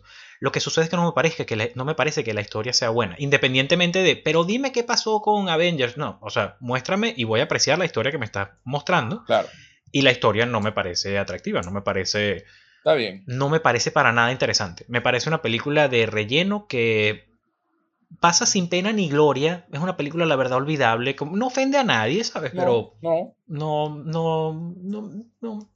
Quédate para la escena postcrédito y ya. Como te dije, una escena postcrédito con dos horas de relleno al principio. Eso. Entonces, claro, en esa escena postcrédito, el, el, el timeline se une con Infinity War y al final, pues, ocurre el chasquido mientras Scott estaba en el mundo cuántico recolectando energía y se queda atrapado. Eh, y bueno, luego vamos a la Capitana Marvel. Eh, que bueno, la escena post Otra película para nada, para nada controversial. sí, para nada. Eh, otra, en la escena post de Infinity War vemos que Nick Fury, antes de ser consumido por el chasquido de Thanos, toca el botón de un beeper y hace una llamada intergaláctica. Y esta película, Capitana Marvel, nos cuenta la historia de, de a quién llamó Nick Fury. Y nos vamos a los años 90, cuando Fury era un agente todavía en, en Shield, no era el director. Y nos cuenta la historia de esta mujer, Carol Danvers, que resulta ser pues uno de los personajes más poderosos del universo Marvel. Es básicamente la Superman de, de, Marvel, o la Supergirl de Marvel. Eh, en una película que a mí me gustó bastante, más de lo que pensé que me iba a gustar. Creo que tuvo una campaña publicitaria muy, muy chimba. Eh, y, y, que bueno, mira, presenta, es, como, es otra película que como Ant-Man eh, es simplemente una película para contarte la historia de un personaje que vas a ver después haciendo algo importante. Sí. Pero presenta, presenta un villano muy interesante y presenta el concepto de los Skrulls, que son esta raza que son copycats que, que, pueden imitar a cualquier persona. Y eso va a venir, y estoy seguro de que eso va a tener eh, peso en la fase 4 de Marvel. Y me gusta muchísimo, de hecho, el villano de, de esta, de, la Capitana Marvel. Sí, yo también, yo también pienso que, que va a tener, eh, que va a tener un, un, papel mucho más importante en la fase 4. Sí. A mí personalmente, esta película no me gusta. de hecho, después de Iron Man 3, después de Thor 2, después de eh, Ant-Man and the Wasp, es la que considero la peor película del MCU. Pero es una película. Fíjate, yo creo que también aquí entra ya un poco quizás lo, lo spoiled lo, lo, consentido, lo, la, eh, la, barra tan alta de expectativas que uno tiene con respecto a este tipo de contenidos, que para mí esta película, eh, honestamente, para, y, a quien le encanta esta película, perfecto, y lo aplaudo y lo celebro, pero para mí esta película no tiene personalidad. Más allá de eh, la que le dio el marketing. Y eso eh, no creo que sea correcto, porque tú puedes mercadear una película. Eh, claro, el objetivo del marketing siempre es vender, y estamos completamente de acuerdo, y cualquier estrategia es válida. Bueno, no, cualquiera, pero, pero este, pero, pero son en su mayoría todas válidas. Cuando vas a verla, o sea, mi sentimiento fue, ya esto, esto es todo, o sea, ya es una película que sale en medio, y hay que entender también un poco el contexto, y por eso digo lo spoiler, lo que uno está acostumbrado. Cuando tú ves una película, cuando tú ves eh, Capitán América, eh, Civil War y Winter Soldier e Infinity War y la firma de los hermanos rusos en esa película, cuando ves a Taika Waititi en Thor Ragnarok, cuando ves a Ryan Coogler en Black Panther, y tú dices, ¿quién está en Captain Marvel? Nadie. es una película es, muy preempacada. Es, una película tan genérica, es una película tan vaga en muchos sentidos que pierde realmente eh, el nivel al que estamos acostumbrados en el MCU. Por supuesto, esta película generó una controversia tremenda porque a su momento era esa famosa campaña de este de mm, eh, la primera, bueno, por parte de Marvel, claro, la primera fue Wonder Woman, pero eh, por parte de Marvel la primera película de una, eh, protagonista heroína, exactamente, y que Brie Larson está haciendo campaña para que sea de la comunidad LGBT, este, y básicamente si te ponen en esta posición de que si no te gusta esta película es que eres un hater y eres un racista y eres un homofóbico, no, no, y hay que quitarse esa, esas gringolas, o sea, hay que, o sea, todas las personas tienen gustos completamente distintos. Así es. Y creo que esta es una película que si tú me hubieses, o sea, yo veo esta película sin ninguna clase de contexto y te digo salió en el 2008, 2009. Sí. No, o sea, no, honesta, honestamente, y puede sonar sacrilégico lo que voy a decir con mucho, dentro de muchos grupos, pero honestamente yo o sea, no veo tampoco muchísimas, muchísimas, muchísimas diferencias en la calidad de esta película en comparación a Green Lantern de Ryan Reynolds. Perdóname. no, no, te pases, no te pases, no te pases. entiendo que Captain Marvel es mejor, por supuesto que sí, pero muchísimo mejor. A mí, a mí me gusta mucho, a, mí me gusta más de lo que te gusta a ti la película. Además, además, una cosa que no le voy a perdonar nunca a esta película es que eh, ahora cuando veo Winter Soldier y Nick Fury dice la última vez que confié en alguien perdí este ojo, eh, confiaste en un gato. Ay, ¿en serio? No, ¿Tú, eres, tú eres de, los, de, los que, de, los, que, tienen ese issue. Idiotez. Tú eres de los que qué tienen ese idiotez. Qué idiotez. a mí me pareció fantástico. a mí me parece fantástico que, hecho, me parece fantástico que, Nick, que Nick Fury tenga que mentir sobre la historia de su ojo. A mí me parece fantástico. Parece, parece, idiotez, porque me parecía tan, tan, tan deep. Oh, claro, y no, y no le quita, son, son detalles. Eso no hace la película mejor y menor. No, no, mejor o, peor. Pero sí, fíjate, es como ahora veo Winter Soldier y es como, ay, es un gato y ya. de hecho, eh, si ves, y bueno, y también ves cómo van, eh, esto no es una cuestión negativa, es, una, es un punto interesante de cómo Marvel va evolucionando dependiendo de las historias que van complementando esos, esos puntos ciegos de, de su, del MCU. Tú ves el maquillaje del ojo de Nick Fury en Winter Soldier y no es lo mismo, por ejemplo, del que tiene en Spider-Man Far From Home. En Spider-Man Far From Home es una cicatriz de, de, de, es un arañazo, ¿sabes? Son tres, son, son garras. Eh, en el otro parece una especie de quemada o algo un poco que no, que no, no, no, no logro identificarlo bien, pero me parece como dato interesante que ellos hayan, ok, ya, let's embrace it. O sea, esto es canon y ya, pues. Que te guste o no es otra cosa. Bueno, y no, me parece un idiotez, pero bueno, ¿qué se le va a hacer? Bueno, eh, y después de esto, entonces, si viene el, lo que todos queríamos ver, que es la continuación, o no continuación, porque yo soy de los que opina que, y por eso fue que quitaron lo de parte 1 y parte 2, porque Avengers Infinity War es la historia de Thanos y tiene un final, no tiene cliffhanger, Thanos ganó, chao. Una escena post créditos que dice que la historia continúa, pero no hay un cliffhanger como tal. Y Endgame, eh, Endgame es, es, una película completamente diferente a Infinity War en, tono, en feeling, en, en, todo, en todo sentido. En, la que se cierra, en la que se cierra la historia, en la que los Avengers que quedaron vivos eh, intentan recoger los pedazos y seguir con sus vidas.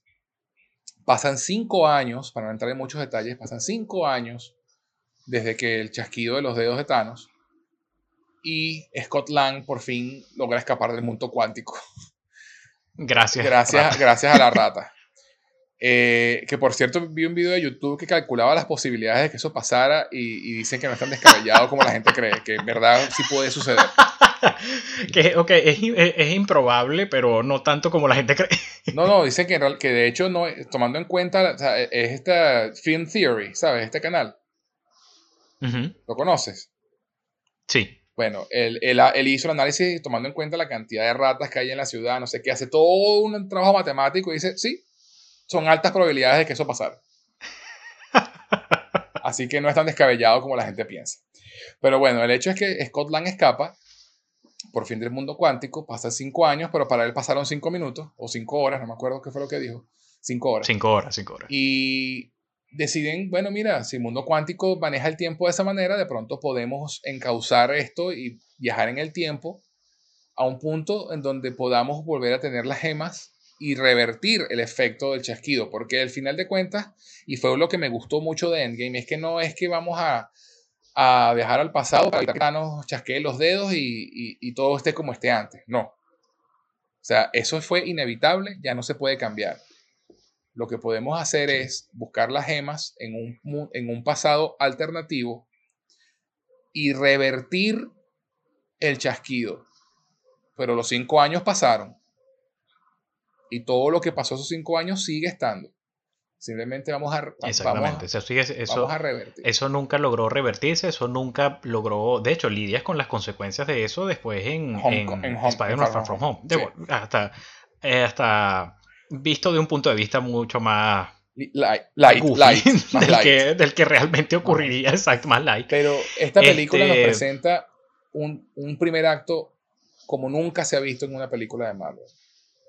Un primer acto triste, melancólico, un primer acto donde no hay acción o casi no hay acción, donde los personajes están lidiando con la pérdida, los personajes están lidiando con, las consecuencias de lo que ocurrió en Infinity War y están lamiéndose las heridas porque sencillamente perdieron y listo. y entonces... Y, ya, y no, hay, nada que hacer. no hay nada que hacer. Y luego aparece esta opción. Tony se casó con Pepper y tuvieron una hija, tiene a Morgan, la niña más bella después de ever en, The Life. Después de casi. Después de, después de la hija de, de Scott Lang es, Morgan. Este, y, y, él dice, mira, yo ya yo yo lo siento mucho por toda la gente que murió, pero mira, yo tuve, este, tengo mi segunda oportunidad aquí. Pepper no murió, los dos quedamos vivos, tenemos una vida. La única forma en que yo participe en esto es que no revertamos el tiempo. Simplemente revertimos. tres, tres, tres, condiciones, tres, tres, bullet points. Exacto. Este, conservar lo que ganamos a toda costa. Eh, tratar de recuperar lo que perdimos sería lindo y quizás no morir en el intento. Son las tres condiciones, las tres condiciones.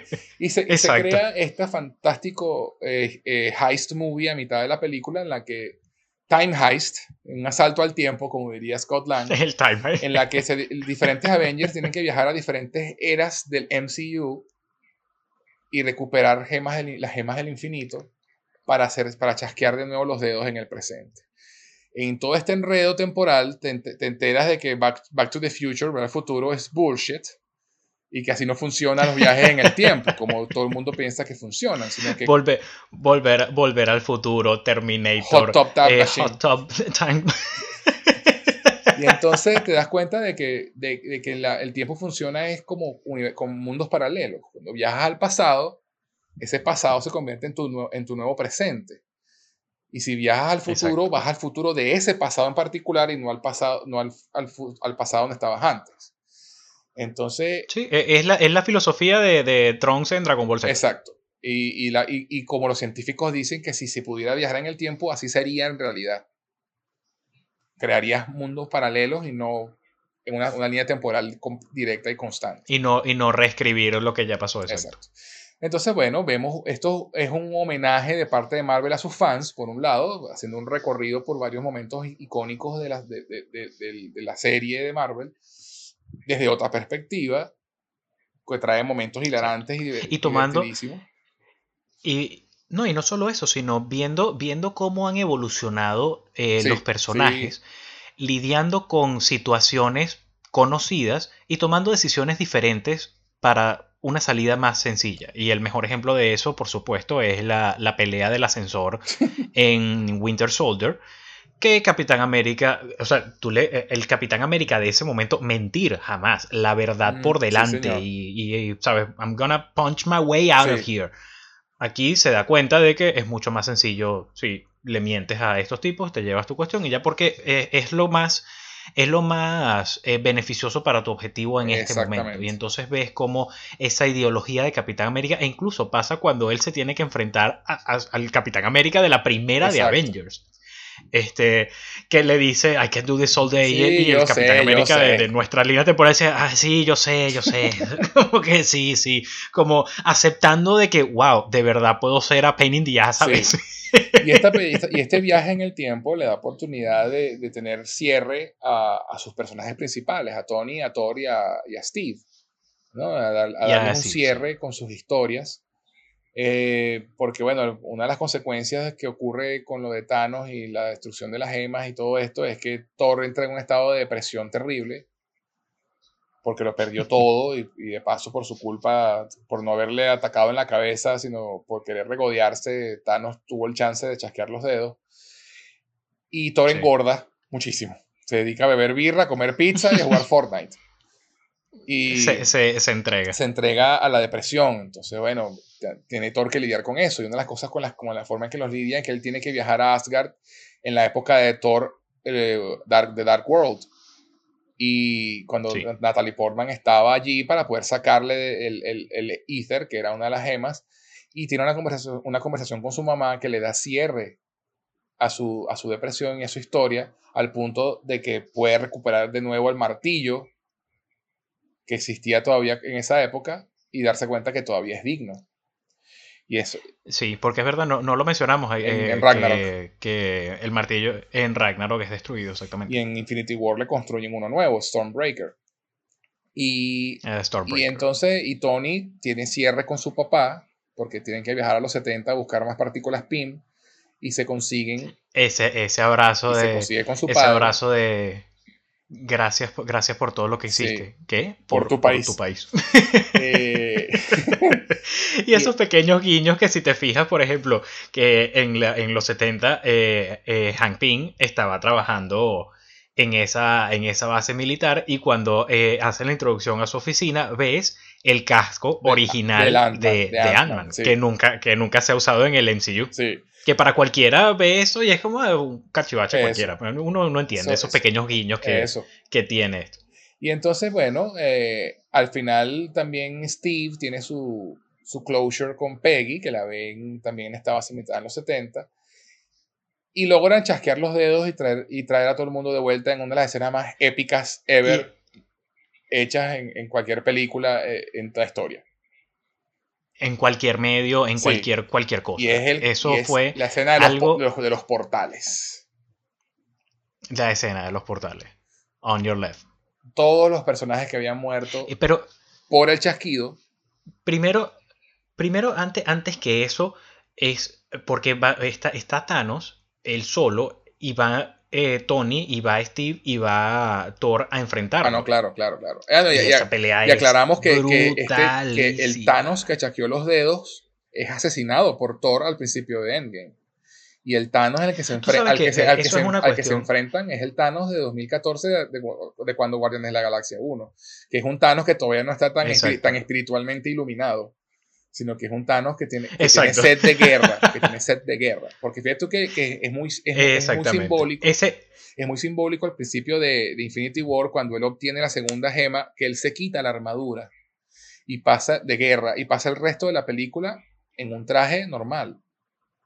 Él está en una misión espiritual ahora. Este Thanos que se, en el que se enfrenta en Endgame es el Thanos guerrero que todavía no ha conseguido las gemas.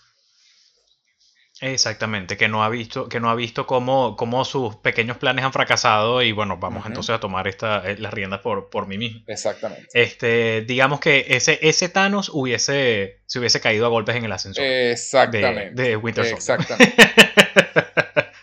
y entonces, bueno, pelean Thor, eh, Tony y Steve contra él. Thanos, obviamente, siendo un ser muy poderoso, y es en este, les está partiendo el culo. Pero los destruye. los destruye. y en ese momento, en ese momento tú, sientes. Ahora tú dices, Thanos, no, pues que tenía el guante. No, no, sin el guante también. no, no. Es que, es que Thanos, y en ese momento tú sientes como ese, ese terror. Pero, y ni siquiera es por, por la. por la por la batalla, es por los diálogos y es conociendo lo que ya habíamos visto antes del personaje. ¿Qué te dice Thanos en, Infinity War? Este, eh, ¿qué vas a, o sea, que es la conversación con Doctor Strange, ¿qué vas a hacer después de que lo logre? Nada, voy a descansar este, y voy a ver eh, el sol naciente de un universo agradecido. Así es. Y ya, eso es todo, ¿sabes? Eh, simplemente yo soy la salvación de este mundo. Y aquí el tipo, el tipo te dice, ustedes me dieron cuenta de, de, me hicieron darme cuenta de mi error, que mientras haya gente que recuerde este, lo, que, lo que fue, siempre habrá gente que se negará a aceptar lo que es. Así es. Así que voy a reducir este mundo hasta su más diminuto átomo y voy a crear uno a mi imagen, un universo agradecido. Eso. Y ahí tú, tú entras como en pánico y después, sí, y después le dice, creo que, creo que es Capitán América o, que le dice o- o un Thor, universo que le bañado en dice sangre. Un universo bañado en sangre y él le dice, no importará porque ustedes no van a estar vivos para decírselo. y empieza ese, Ese, Dios mío, Sí, qué buena. eh, sí. qué- eh, qué y además tiene ese qué- momento, qué- ese. Y- momento épico que vuelve, y además que esa fue una película que vimos juntos en Buenos Aires. eh, claro, y, por Dios. y- y ese momento épico de partido de fútbol cuando todo está perdido, de repente ves que el martillo de Thor se levanta y es el Capitán América levantándolo. No, no, es que, es que eso, eso es una oversimplification lo que tú acabas de Bueno, decir. pero es O que sea, imagínate, te- Está Thor a punto, a punto de, de- de morir por su propia hacha y está Thanos impulsando cuando Thanos se ve, se ve que el martillo se levanta levemente y Thanos recibe ese golpe en la nuca y cuando voltea es el martillo regresando a las manos de Capitán América y todo el cine. Sí. Claro, estábamos juntos viendo la película, todo el cine se paró como, o sea, otra vez se empató el juego Sí, y ahora sí. sí, sí, sí, sí. Y entonces, eh, eh, Y por supuesto él, I knew it. y Thor dijo, yo sabía, dice Thor cuando lo ve. Y, y entonces, con todo y eso, Thanos les vuelve a patear el culo a todos. Le Yep. rompe el escudo al Capitán América. Están todos Y para esa, la esa rastra. escena tan, tan, sí, Thor inconsciente, Tony pero inconsciente. igualito eso, eso y Steve él solo, chamo, con el escudo roto, con el brazo roto, este De y. Thanos así ya bajan todas su- sus tropas y sale todo ese gentío. Y Steve, mira, no me importa, estoy yo solo y si soy yo solo contra este gentío, I can do this la all actitud day. I can do this all day. Y si soy yo solo, bueno, moriré yo solo. Hasta que, por supuesto, Llega la escena. esa, esa interferencia en el comunicador. Y escuchas así una voz. Captain, it's me, Sam, Uf. on your left. Y empiezan a abrirse todo. Y regresó todo el Y empieza, mundo. y se abre, se abre, se abre un portal, se abre un portal del que sale Black Panther, del que sale Okoye. Sam, del que sale Okoye, sí, del que sale Shuri. después Spider-Man, del que sale Star-Lord, y todo el mundo así volviéndose loco, y después sale Doctor Strange. Y empiezan todos los portales y cada persona que tuvo un ligero cambio en todos estos 11, 10 años de, de película salió por ese portal. Sí, señor. Y se crea ese ejército. Y entonces, por fin, después de tantas películas y tantos años, el Capitán América dice la frase que todos queríamos escuchar. Avengers Assemble. Avengers. Avengers, reúnanse. y con Tu frase icónica. icónica de los cómics que Nosotros, nosotros, lo está- nosotros lo estábamos, nosotros lo estábamos, lo estábamos viendo y me acuerdo clarito, y me acuerdo clarito que creo que yo creo que te golpeé, Sí, que sí, te golpeé sí, el brazo sí, así, sí, sí. lo va a decir, lo va a decir, Avengers. Y así, por supuesto, en el score de, de, de. Avengers que hemos discutido, que es tan, tan épico en ese momento, Assemble. Y empieza todo eso, no, Sí, sí. qué Y- belleza, sí, qué belleza de una escena. escena increíble. Y entonces empieza la gran coñaza final. En la que todos, todos, todos, todos, todos, todos, todos pelean y tienen un momento para brillar. Cuando pegan a la papa caliente con el guante entre Black Panther, Spider-Man y, y- y- y- y Capitán- la Capitana Marvel. Eh, y al final de cuentas, es Tony el que vuelve a salvar la, la patria. Tony logra engañar a Thanos para usar su, su nanotecnología para que las gemas se le coloquen en el guante. Thanos había comentado un par de veces que yo soy inevitable. Y se lo vuelve a decir antes de intentar chasquear los dedos sin saber que no tiene las gemas en la mano. Para que Tony le muestre las gemas en la suya y le diga, y yo soy Iron Man. Y chasquea los dedos. Cosa que en, en- en- en papel, o sea, yo, yo estoy seguro que eso en papel hubiese sido la cosa más ridícula del mundo. Pero Robert Downey Jr. La vende. la vende. ¿cómo? O sea, la, la, vende, la vende demasiado bien. Y esa, y esa frase es la frase que inmortalizó al personaje en su primera película y es. la frase que lo inmortaliza en, esta su última aparición por ahora, ¿no? Porque. Sí. Y bueno, tres, cuatro años. El, el personaje, obviamente, Tony muere porque el poder de las gemas para, si a Thanos lo dejó medio medio coñetado cuando lo chasqueó, imagínense lo que le puede hacer a, Tony. Tony chasqueó. y, Thanos chasqueó. Eh, bueno, el, Thanos, chasqueó, dos veces. Es verdad, es verdad. Una, una, para eliminar la mitad del universo y la otra para destruir las gemas. Y quedó, fue por eso que quedó con. Eh, con, con toda la, mitad del cuerpo quemado, exacto. Y entonces, bueno, Iron Man muere en la escena en la que todos lloramos en el cine. Y luego, y luego viene la escena más cara que jamás ha hecho Marvel según Kevin Feige, porque estaban todos los actores. todos, todos, todos, todos los actores. Él dice que esa es la escena más cara que, ha hecho Marvel en su historia. Este, un paneo, Juntar a todos esos actores en un solo, un solo día, en, un solo, en un solo, set. Este, Y un paneo donde vemos a todo el universo de Marvel rindiendo el homenaje a quien lo inició, que fue Tony. Exactamente. Y luego, bueno, y vemos entonces ya como en, forma de epílogo, bueno, mira que Thor se va con los Guardianes de la Galaxia y se convierte en los Asgardians of the Galaxy, que me parece. Asgardians of the Galaxy. este, y, deja a, Valkyria como, como líder de, los Asgardianos, donde, donde, bueno, el Capitán América tiene que devolver las gemas a sus líneas temporales donde, donde se las llevaron, porque esa fue la promesa que le hicieron a, la One. Y decide no regresar. y decide irse a vivir la vida que no pudo vivir con Peggy. Dejándole el escudo al final, en esa escena preciosa que, vemos a un Capitán América viejo entregándole el escudo a, Sam para que él sea el nuevo Capitán América. Y bueno, mucha, mucha gente pensó que era mejor que se lo diera a Bucky. Yo pienso que no. Bucky era un terrorista.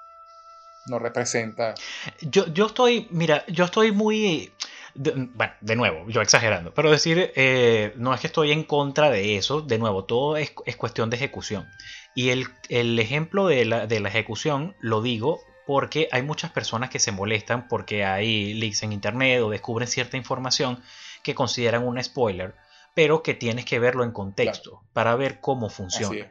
Eh, eso es, el eh, Endgame es el mejor ejemplo de eso. Si yo te digo, sin ninguna clase de contexto, antes de que se en la película, mira, Thanos se muere en los primeros 10 minutos. ¿Qué haces tú? Dices, ¿qué? ¿Cómo? ¿Por qué? ¿Y qué? Y la película no dura tres horas. Pero entonces van a traer a otro villano. Y tu mente puede divagar en tantas cosas que son inútiles. Y es verdad, Thanos muere a los 10 minutos de la película. Y antes de que salga el título, Thanos muere. Pero en contexto funciona. Yo personalmente, este, yo no estoy, yo no, soy de los que apoya esa, digamos, esas corrientes de tomar, la, eh, dar la batuta, mm. ¿sabes? De pasar el manto, de que Capitán América es un nombre y que cualquiera que se ponga el traje puede serlo. Yo no estoy para nada de acuerdo en eso. Eh, creo que incluso que el MCU ha hecho un maravilloso trabajo en que nos importen los personajes, la persona que lleva la máscara, en lugar de la máscara en sí. Por eso cuando entramos en estas discusiones de, ah, es que deberían hacer una película de, Batman Beyond, no me importa, a menos que sea el Return of the Joker, ¿sabes? Porque Batman es Bruce Wayne y ya, no me vas a decir que es Tim el otro, y, punto, porque son origins diferentes. Eh, Terry, Terry McGuinness, no, eh, lo mismo ocurre con esto. Entonces, cuando estaba esta discusión de quién va a ser el próximo Capitán América, también muchos puristas de los cómics recordando que es que cuando Capitán América muera en Civil War, ¿quién va a ser el próximo Capitán América? A ver cómo, cómo sale todo, porque el Capitán América es Steve Rogers y la gente dice, es que en los cómics Bucky es que a Bucky lo han puesto como un terrorista.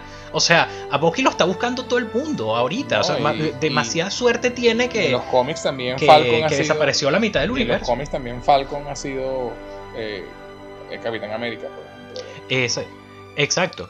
Sí, sí, eh, eh, pero por eso, dependiendo de la encarnación que, que tenga. Pero a lo que me refiero es en esta, en esta en, el, universo cinematográfico de Marvel, eh, no hay identidades secretas. La, la, identidad secreta mejor guardada es la de Spider-Man y lo sabe media ciudad, lo saben los mejores amigos, lo sabe la novia, lo sabe Tony, lo saben todos los Avengers. Casi hacen una conferencia de prensa para revelarlo. Home lo sabe todo el mundo. Exacto. Entonces el hecho, el que tú tengas un, bueno, necesitamos alguien que sea el nuevo Capitán América, de nuevo, va a depender de cómo lo maneje, cómo Quizás en la serie de Winter Soldier es como, mira, necesitamos alguien que sea el símbolo del, de la, del, American Dream en este momento, ok, y que sea una cuestión así que creo que por ahí vas a hacer los tiros. De nuevo, en contexto lo hace. Pero, pero esta cuestión de de, pasar el manto, a mí personalmente no, nunca, nunca me ha gustado. Sí. Este, sí, Entiendo la representación de dar el escudo a, Sam, tipo que él se encargue ahora de, cualquier misión que, necesite. Y, lo use, y él use, y él use el escudo, pues no, es que él sea el nuevo Capitán América. Exactamente pero él no se va a llamar a sí mismo el Capitán América. Bueno, fíjate que la serie de hecho se llama Falcon and the Winter Soldier, la serie que va a venir. De Falcon and the Winter Soldier, eh, exactamente. Eh, Esos son sus, nombres. Sus characters. Y bueno, eh, Steve decide irse a vivir la vida con Peggy y la película cierra con esta hermosa escena donde los vemos bailando ese baile que tenían pendiente desde la primera película. y ese, y esa, ese cierre tiene mucho más significado de, lo, que, lo que le damos crédito al momento de ver la película. Porque en retrospectiva, y como hemos mencionado eh, a lo largo del podcast, la historia del MCU es la historia de Capitán América y de Iron Man. Y de cómo comienzan sus vidas en una etapa y terminan en otra completamente distintas y hasta cierto punto opuestas. Eh, esto fue un análisis que vi, la verdad, no hace mucho, de los paralelismos en cada una de sus historias. Entonces, eh, ¿qué es lo primero que, te muestran de Steve? Que es una persona que, está, que se lanza sobre una granada para proteger a los demás. Es una persona que está a punto de, o sea, que va a sacrificar su vida por el bien común. es. Algo que lo ha caracterizado toda, todo, el, todo el viaje. Eh, mientras que Tony es alguien que de alguna forma, digamos que prefiere él tener una buena vida antes que, antes que los demás y de alguna manera un poco egoístas, si se puede decir. Y en Endgame terminan en polos completamente opuestos. Es Tony quien da su vida para salvar a, las demás personas y es Capitán América quien tiene, si se puede llamar, el primer acto egoísta que ese hombre ha hecho en su vida, que es cuando le dice, después de regresar la gema, pensé en, en, regalarme un poco de esa vida que Tony me sugería que tuviese. Así es. Eh, la influencia, la influencia de Tony en él también. Y, y, viceversa, la influencia de Steve en Tony también. O sea, cómo, cómo, cómo influyeron uno en el otro para, para mejorarlos como personas, para cambiar como personas. Y bueno, la película termina con esa imagen de ellos dos bailando y, y es como un cierre de estos, de, de estos 10 años, 11 años de, de Marvel.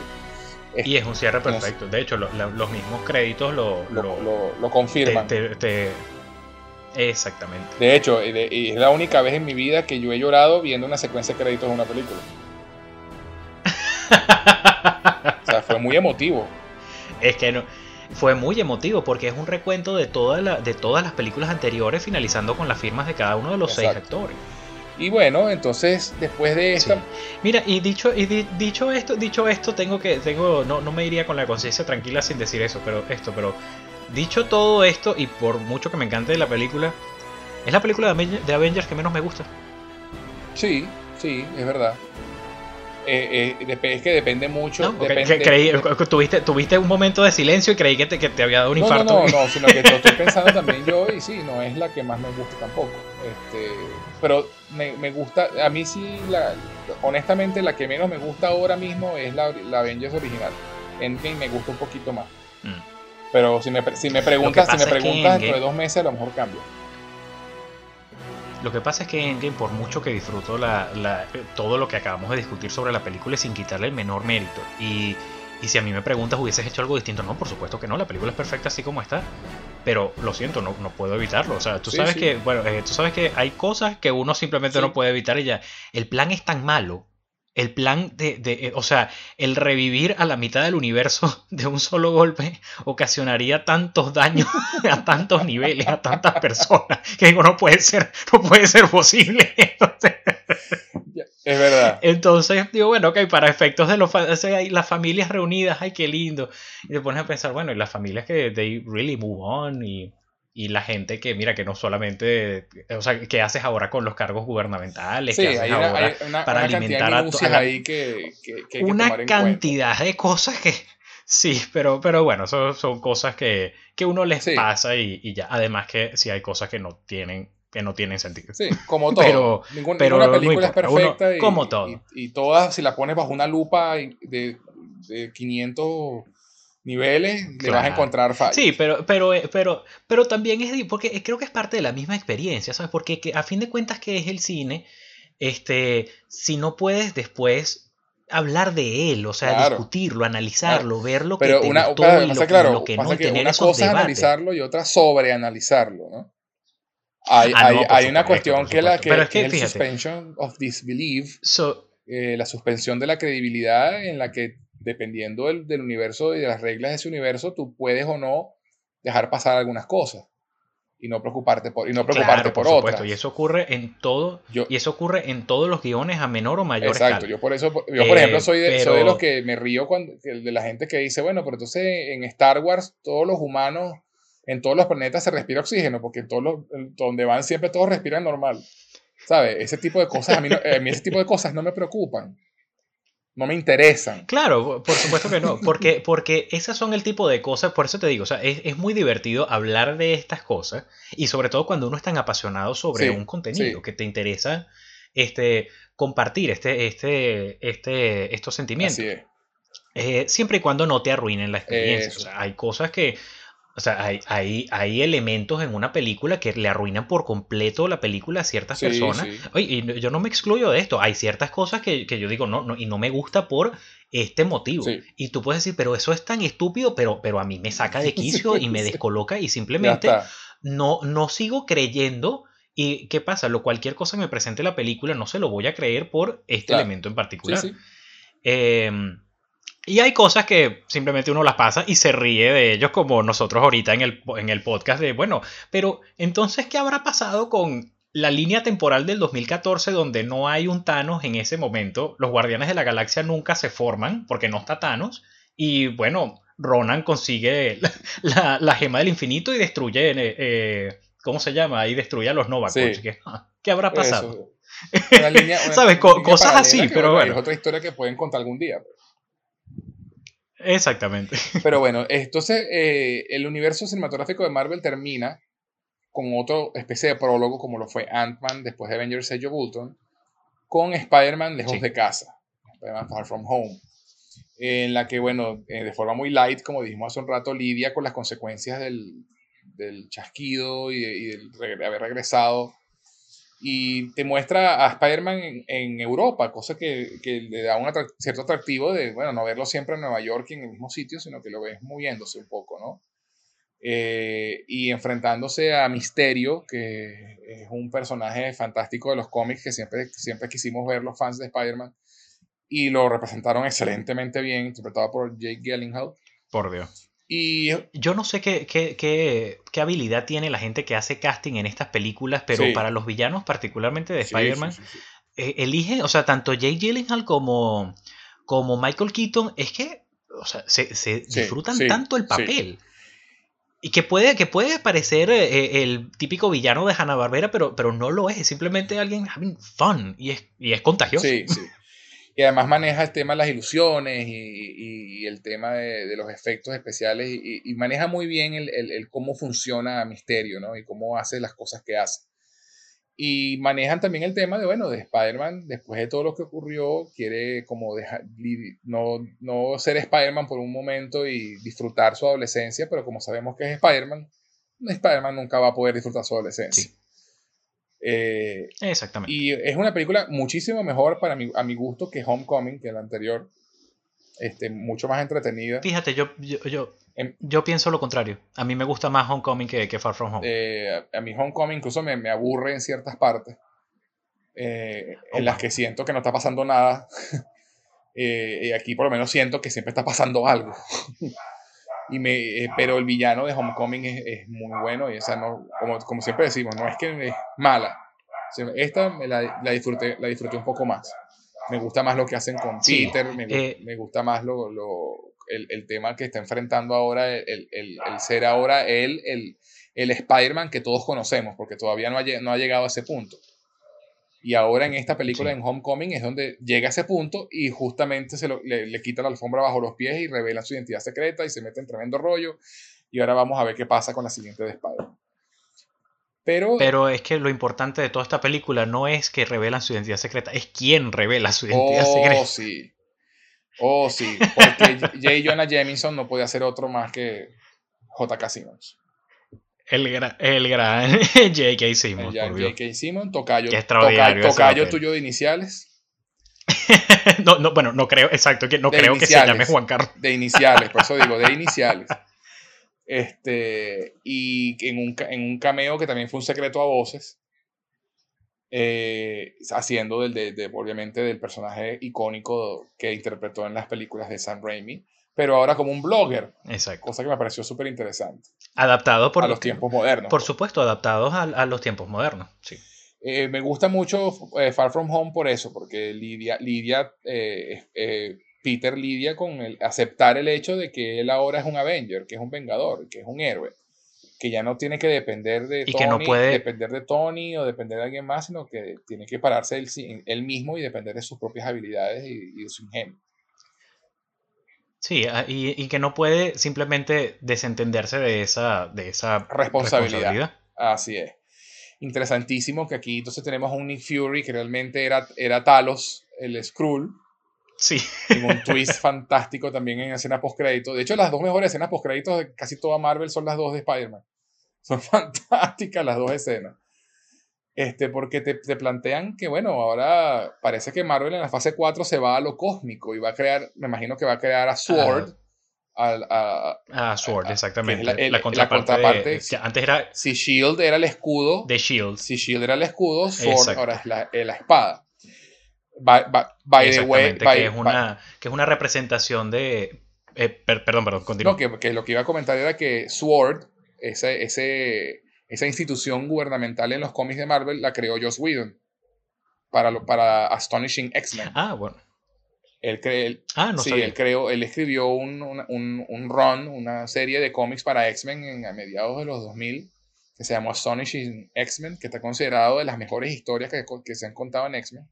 Y él, cree, y él es el que crea Sword, el, el ala de ataque de, de Shield. Exacto, es que para, justamente para eso iba, ese juego de palabras y la representación que tiene, porque si Shield es el escudo que de una división que se encarga de proteger, uh -huh. Sword es una es como una reinvención de mira, nosotros, o sea, hay, hay, que atacar, si hay que atacar primero, atacamos primero, pues, y antes de que Exacto. antes de que de, de una invasión, nosotros invadimos. Exacto. Entonces, bueno, mira, eh, esta, como, bueno, como tú dices, no es, te gusta más Homecoming, a mí me gusta más esta que Homecoming, pero sigue siendo una muy buena película. Ya. Sí, sí, es bastante entretenida, pero eh, creo que en este, creo que en esta película, eh, creo que la razón por la cual me gusta Homecoming, porque la verdad no, no son tan distintas. No. Y entonces siento que es una, que es un been there, done that. Sí. Este, que como hablamos al principio, es más de lo mismo, es más de otro villano que tenía una venganza personal con Tony y es como, o sea, basta, sí, basta, sí, por favor, sí, ya.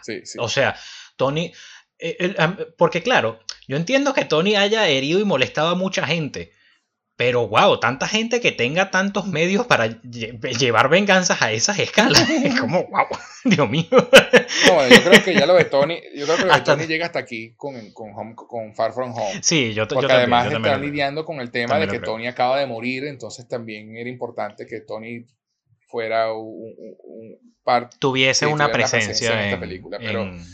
eh, sí. yo creo que, bueno, hasta aquí llegó el universo de Marvel. Eh, hay una película número 24, como dijimos hace, al principio, que es de Black Widow, que es una precuela, porque bueno, Black Widow muere en Endgame, que no lo comentamos. Eh, ella es la que se encarga junto con Hawkeye de ir a buscar la gema del alma y bueno, obviamente ella, alguien tenía que morir y termina muriendo ella. No, no entrar en muchos detalles, pero entonces ella está muerta. Y esta película de Black Widow es una precuela que nos cuenta qué pasó después de Civil War. Exacto. Eh, y bueno, se ve muy buena. El villano va a ser Taskmaster, que es un villano muy, muy interesante de Marvel, que es un copycat, que le imita todo lo... ve a alguien pelear y puede pelear exactamente igual inmediatamente. Bueno, en esta, fíjate, de esta, de esta próxima película, honestamente, nunca estuve muy interesado en una, en una película ah, yo de sí, Black Widow. Yo sí. Hasta. No, yo, yo, yo la, la verdad es que no. Me parece que Black Widow siempre ha servido como un extraordinario supporting character.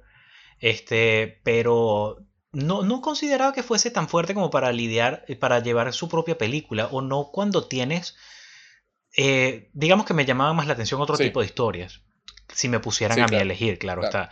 Este, pero como hemos conversado, todo es en contexto y bueno, ahorita que viene la película, perfecto, vamos con todos los ánimos a, ver qué tal. Eh, a verla.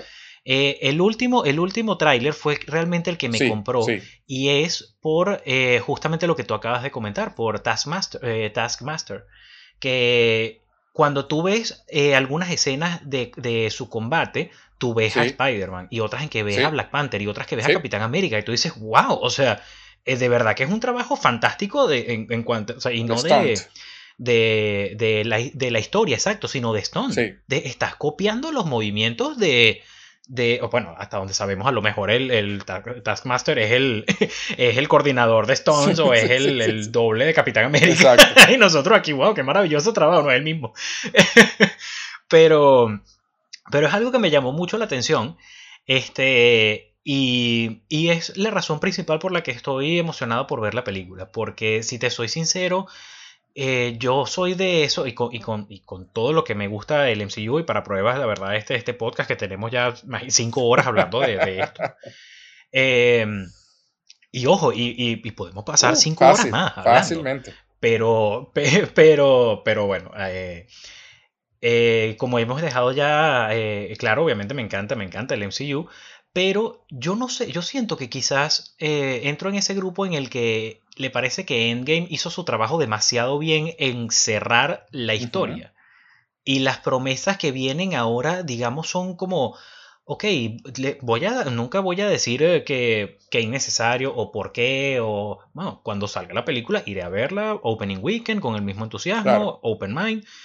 Pero no siento esa emoción, esa urgencia de, de, de la última fase, de la fase 3. Claro, claro. Por supuesto, hay varios elementos, cerraron todo, cerraron la serie. Y si te pones a ver eh, el MCU, las tres fases funcionan como una gran película de tres actos. En el primero que haces la introducción de tus personajes, en el segundo que ocurre un conflicto interno o externo que divide a, tus protagonistas y en el tercero una eh, amenaza que los vuelve a unir, eh, a la cual ellos tienen que, responder exactamente.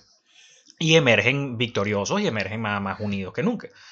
Eh, entonces ya esto y es a propósito y es algo inevitable, se siente ya como otra cosa. Sí, y lo, es. Digamos, y lo es. conocemos a otra cosa porque lo es. Realmente, o sea, ya no es, esto es como, como Star Trek y Star Trek The Next Generation. Eh, es, otra cosa. Pero eh, es, la oportunidad de Marvel de, bueno, de, expandir un poco más sus, alas y, y, ver, y ver qué más pueden crear. Fíjate, van a hacer cosas como los Eternals, que es súper interesante van a traer de vuelta a Taika Waititi con Thor, porque obviamente tenían que hacerlo. Love and Thunder. Con Love and Thunder, además que amo el título. Eh, y, va, y, va, a volver Doctor Strange and the Multiverse of Madness, dirigida por Sam Raimi. O sea, yo eh, ya más con eso, ya yo estoy en el cine sentado. Esa, esa es la película que más, eh, que más estoy emocionado por ver. Y si te soy sincero, eh, eh, no, no, por, no por San Raimi, pero si te soy honesto, el que Scott Derrickson ya no dirija la segunda de Doctor Strange para mí es, para mí es una triste noticia. Obviamente San Raimi es una buena, para mí, un buen reemplazo porque yo, lo que pasa es que yo tengo una relación de amor odio. Yo tengo una relación amor odio con, San Raimi, la verdad. Eh. Sí, sí, no es el yo te iba a decir, su estilo para mí San Raimi es un upgrade pero de 10%, de 10.000% contra Scott Derrickson para mí. Y sobre todo, sobre, sobre todo para el material que, es Doctor Strange. ¿no? Eh, mm. eh, está, eso está en The Wheelhouse de, de Sam Raimi. E, ese, esa mezcla de, de, horror con comedia, con, con vainas extrañas. Eso es perfecto para Sam Raimi. Sí, es perfecto para Sam Raimi. Sí, sí, total. Esa, esa, lo que pasa es que Sam Raimi eh, yo tengo una relación, como te dije, amor-odio con él, porque las cosas que me gustan realmente me, me, me, encantan sus películas. O sea, la, la, o sea, la segunda Spider-Man me parece.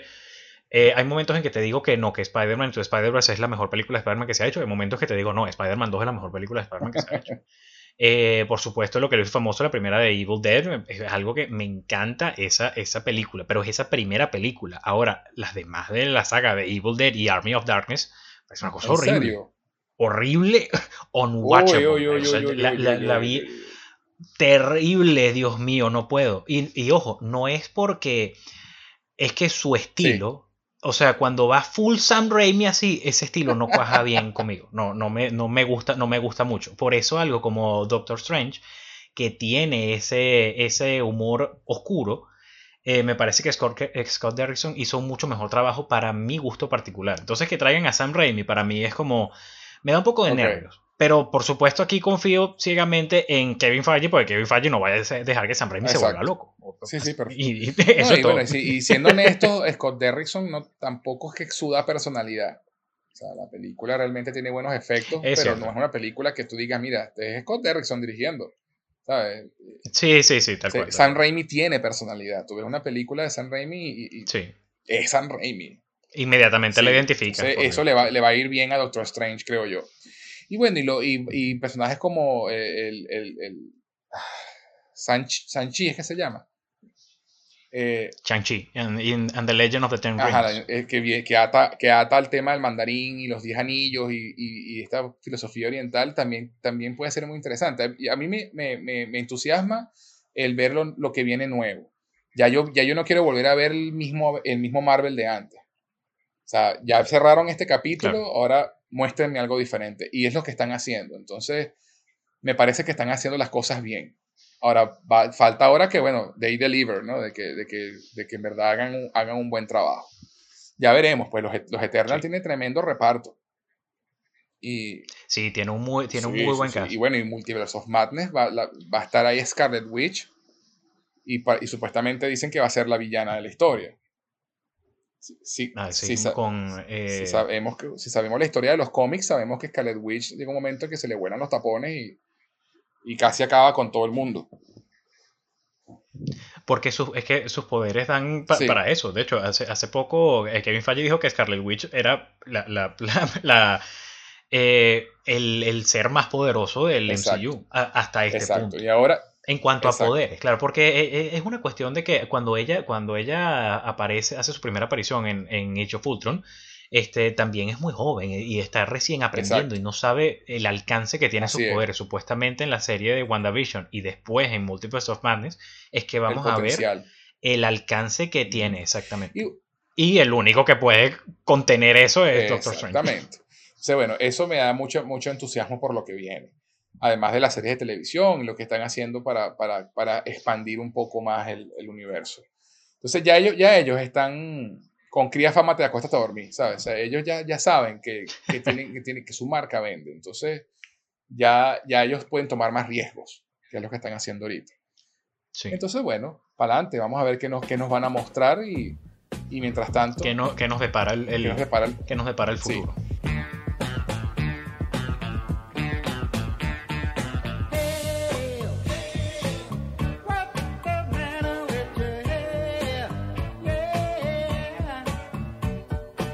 Fascinante conversación, mi pana. Definitivamente el MCU ha hecho historia y dejó su huella en la industria, más allá de lo que suceda de ahora en adelante. ¿No crees tú? Sí, definitivamente es algo. No, totalmente. Es algo que. Es algo que hay, que hay que ver y que hay que experimentar. Y creo que a cualquier fanático del cine. Eh, a lo mejor el género de superhéroes no, no les gusta, pero creo que hay películas como Endgame, películas como Infinity War, películas como eh, como Civil War, la primera de Avengers, que, hay que ver porque realmente han redefinido la historia de la industria del entretenimiento, así como, así como lo fue eh, la trilogía de Nolan de Dark Knight, así como lo fue la saga de Harry Potter, así como lo fue la saga del Señor de los Anillos, que han sido eh, franquicias del género fantasioso que han que han redefinido todo, todo lo que conocemos ahorita. Y, y, no solo el entretenimiento, sino el cómo consumimos otro tipo de, otro tipo de, de, productos. Sí. Eh, yo creo que es importante eh, no, y que, no, es, y no es algo que ocurra mucho ahorita, ¿sabes? Pero siempre hay gente que, estigmatiza el, el, género, de, ay no, pero qué, tonto, qué infantil. Es, la película más taquillera de la historia. Así es. Este, y eso no es de gratis, o sea, no es una cuestión de que, de que hay... Eh, o sea, la diferencia entre, claro, entre Avatar y, Endgame quizás no es mucha, pero ese es el 1 y el 2. Pero el tercer lugar son como 500 millones de dólares, que es lo que, o sea, en promedio las películas no hacen esa cantidad de dinero. Este, entonces creo que es algo interesante, creo que es algo que la gente tiene que estar consciente de que esto, eh, de que de que esto ha, como hemos conversado, redefinido todo, eh, todo el, el, entretenimiento y creo que va a seguir por un largo tiempo. Y no únicamente Marvel, hablando de todas las. de toda, del género, de superhéroes en general, como, como, como bien lo dijo Henry Cavill, es súper tonto esa, esa guerra de, de DC y Marvel porque es un solo género lo que, o sea, sí que te dice, que te dice la, taquilla, que te dice eh, los estudios de mercado, que si a alguien le gusta Avengers es mucho más probable que le guste una película, este, como puede ser Justice League, como puede ser este, las películas de Batman, eh, y si reciben bien ese tipo de películas, mejor les va a ir el género. Así es. Ciertamente a mí me hubiera encantado poder decirle a mi yo de 10 o 12 años que esos personajes que tanto disfrutaba se convertirían en íconos de la cultura pop. ¿no? Y, que, no, te, hubiese creído. No me hubiese hecho tanto bullying, o por lo menos no me hubiera importado tanto. Este. no, no, tú, yo de 10 años no te lo hubiese creído. Yo hubiese dicho, no, váyase de aquí. Sí, no, y además de que es verdad, o sea, tú, tú en, cuando, yo estaba en el liceo, tú no veías a, una chica de, de, 15 años con una camisa de Batman, por ejemplo, o una, una franela de Batman. o sea, eh, eh, y ahora lo, lo ves. O sea, ya tú ves a, cualquier persona por ahí que no se te ocurre que pueda ser fanática y tiene una camisa de Iron Man. O sea, eh, eh, ha, cambiado la perspectiva de la cultura pop con estos personajes y, ahora esto, eh, saber de esto es cool. No es ser nerd, es ser geek. Sí. Son dos cosas diferentes. Exactamente. No, y, y, y, el, y también va, va pegado a, a la, digamos, las nuevas eh, es algo muy moderno, ¿sabes? Es una, es una cuestión de aceptación de, las cosas que te gustan y, ya. Y, no tienes por qué avergonzarte de nada. Es así, yo siempre lo eh, digo. por disfruta, supuesto, lo que te gusta y no permitas que otros te arruinen tu. Exacto, y no, y, no, y, no, pidas perdón. Y esto, por supuesto, esto eh, hablando específicamente de, del género de, películas, pero esto este, tiene un alcance de, a todo tipo, a todo tipo de niveles. Este, que, simplemente uno no hay que avergonzarse de las cosas que, le gustan y ya, Así es. Y bueno, ya este programa ha llegado a su fin. Gracias por escucharnos, por acompañarnos en este viaje largo, pero entretenido, espero. Pero, pero, espero entretenido. No olviden calificarnos con 5 estrellas o con pulgar arriba, darle like como su plataforma se los permita, suscribirse, dejarnos un comentario y estar pendiente de los próximos episodios de Cinefilia y otras hierbas, cine, televisión, música y videojuegos para escuchar. JK, ¿dónde podemos encontrarte en las redes? Repítelo. Pueden encontrarme no publicando absolutamente nada en JK al Cyber por Instagram y en otra, en otra de, Instagram JK Cinefan, que ahí una vez al mes publico un review de alguna película que me guste. Pero como dijimos antes, prometo volver a eso, eh, compromiso. Y bueno, y quien les habla pueden encontrarlo en Twitter y en Instagram como arroba Gus G-U-Z en José. Muchas gracias JK por, por acompañarme en este viaje por este universo cinematográfico de Marvel. Gracias por, tu, por, por tus puntos de vista tan interesantes y por tu agradable conversación. Ya volveremos a encontrarnos aquí en otro episodio. Muchísimas gracias a ti por la invitación. Sabes que siempre es un placer. Esto este es un gusto para, eh, para mí poder eh, de alguna forma formalizar este, tantos debates y tantas conversaciones que, tuvimos en el pasado y que seguimos teniendo de, este, de vez en cuando. Y siempre es genial eh, debatir y compartir los puntos de vista. Así no coincidamos, como es el caso de Rise of Skywalker, pero eso será para, otro podcast. Ese es tema para otro podcast. Adicionalmente, si quieren escribirnos para hacer cualquier comentario o sugerir algún tema de que quieran que hablemos, pueden escribir al correo cinefilia y otras hierbas gmail.com. Repito, cinefilia y otras hierbas, todo pegado y en minúsculas, arroba gmail.com. No olviden comentar, compartir y suscribirse a nuestro podcast para que no se pierdan ni un solo episodio de Cinefilia y otras hierbas. Les habló José Enrique Guzmán. Hasta la próxima.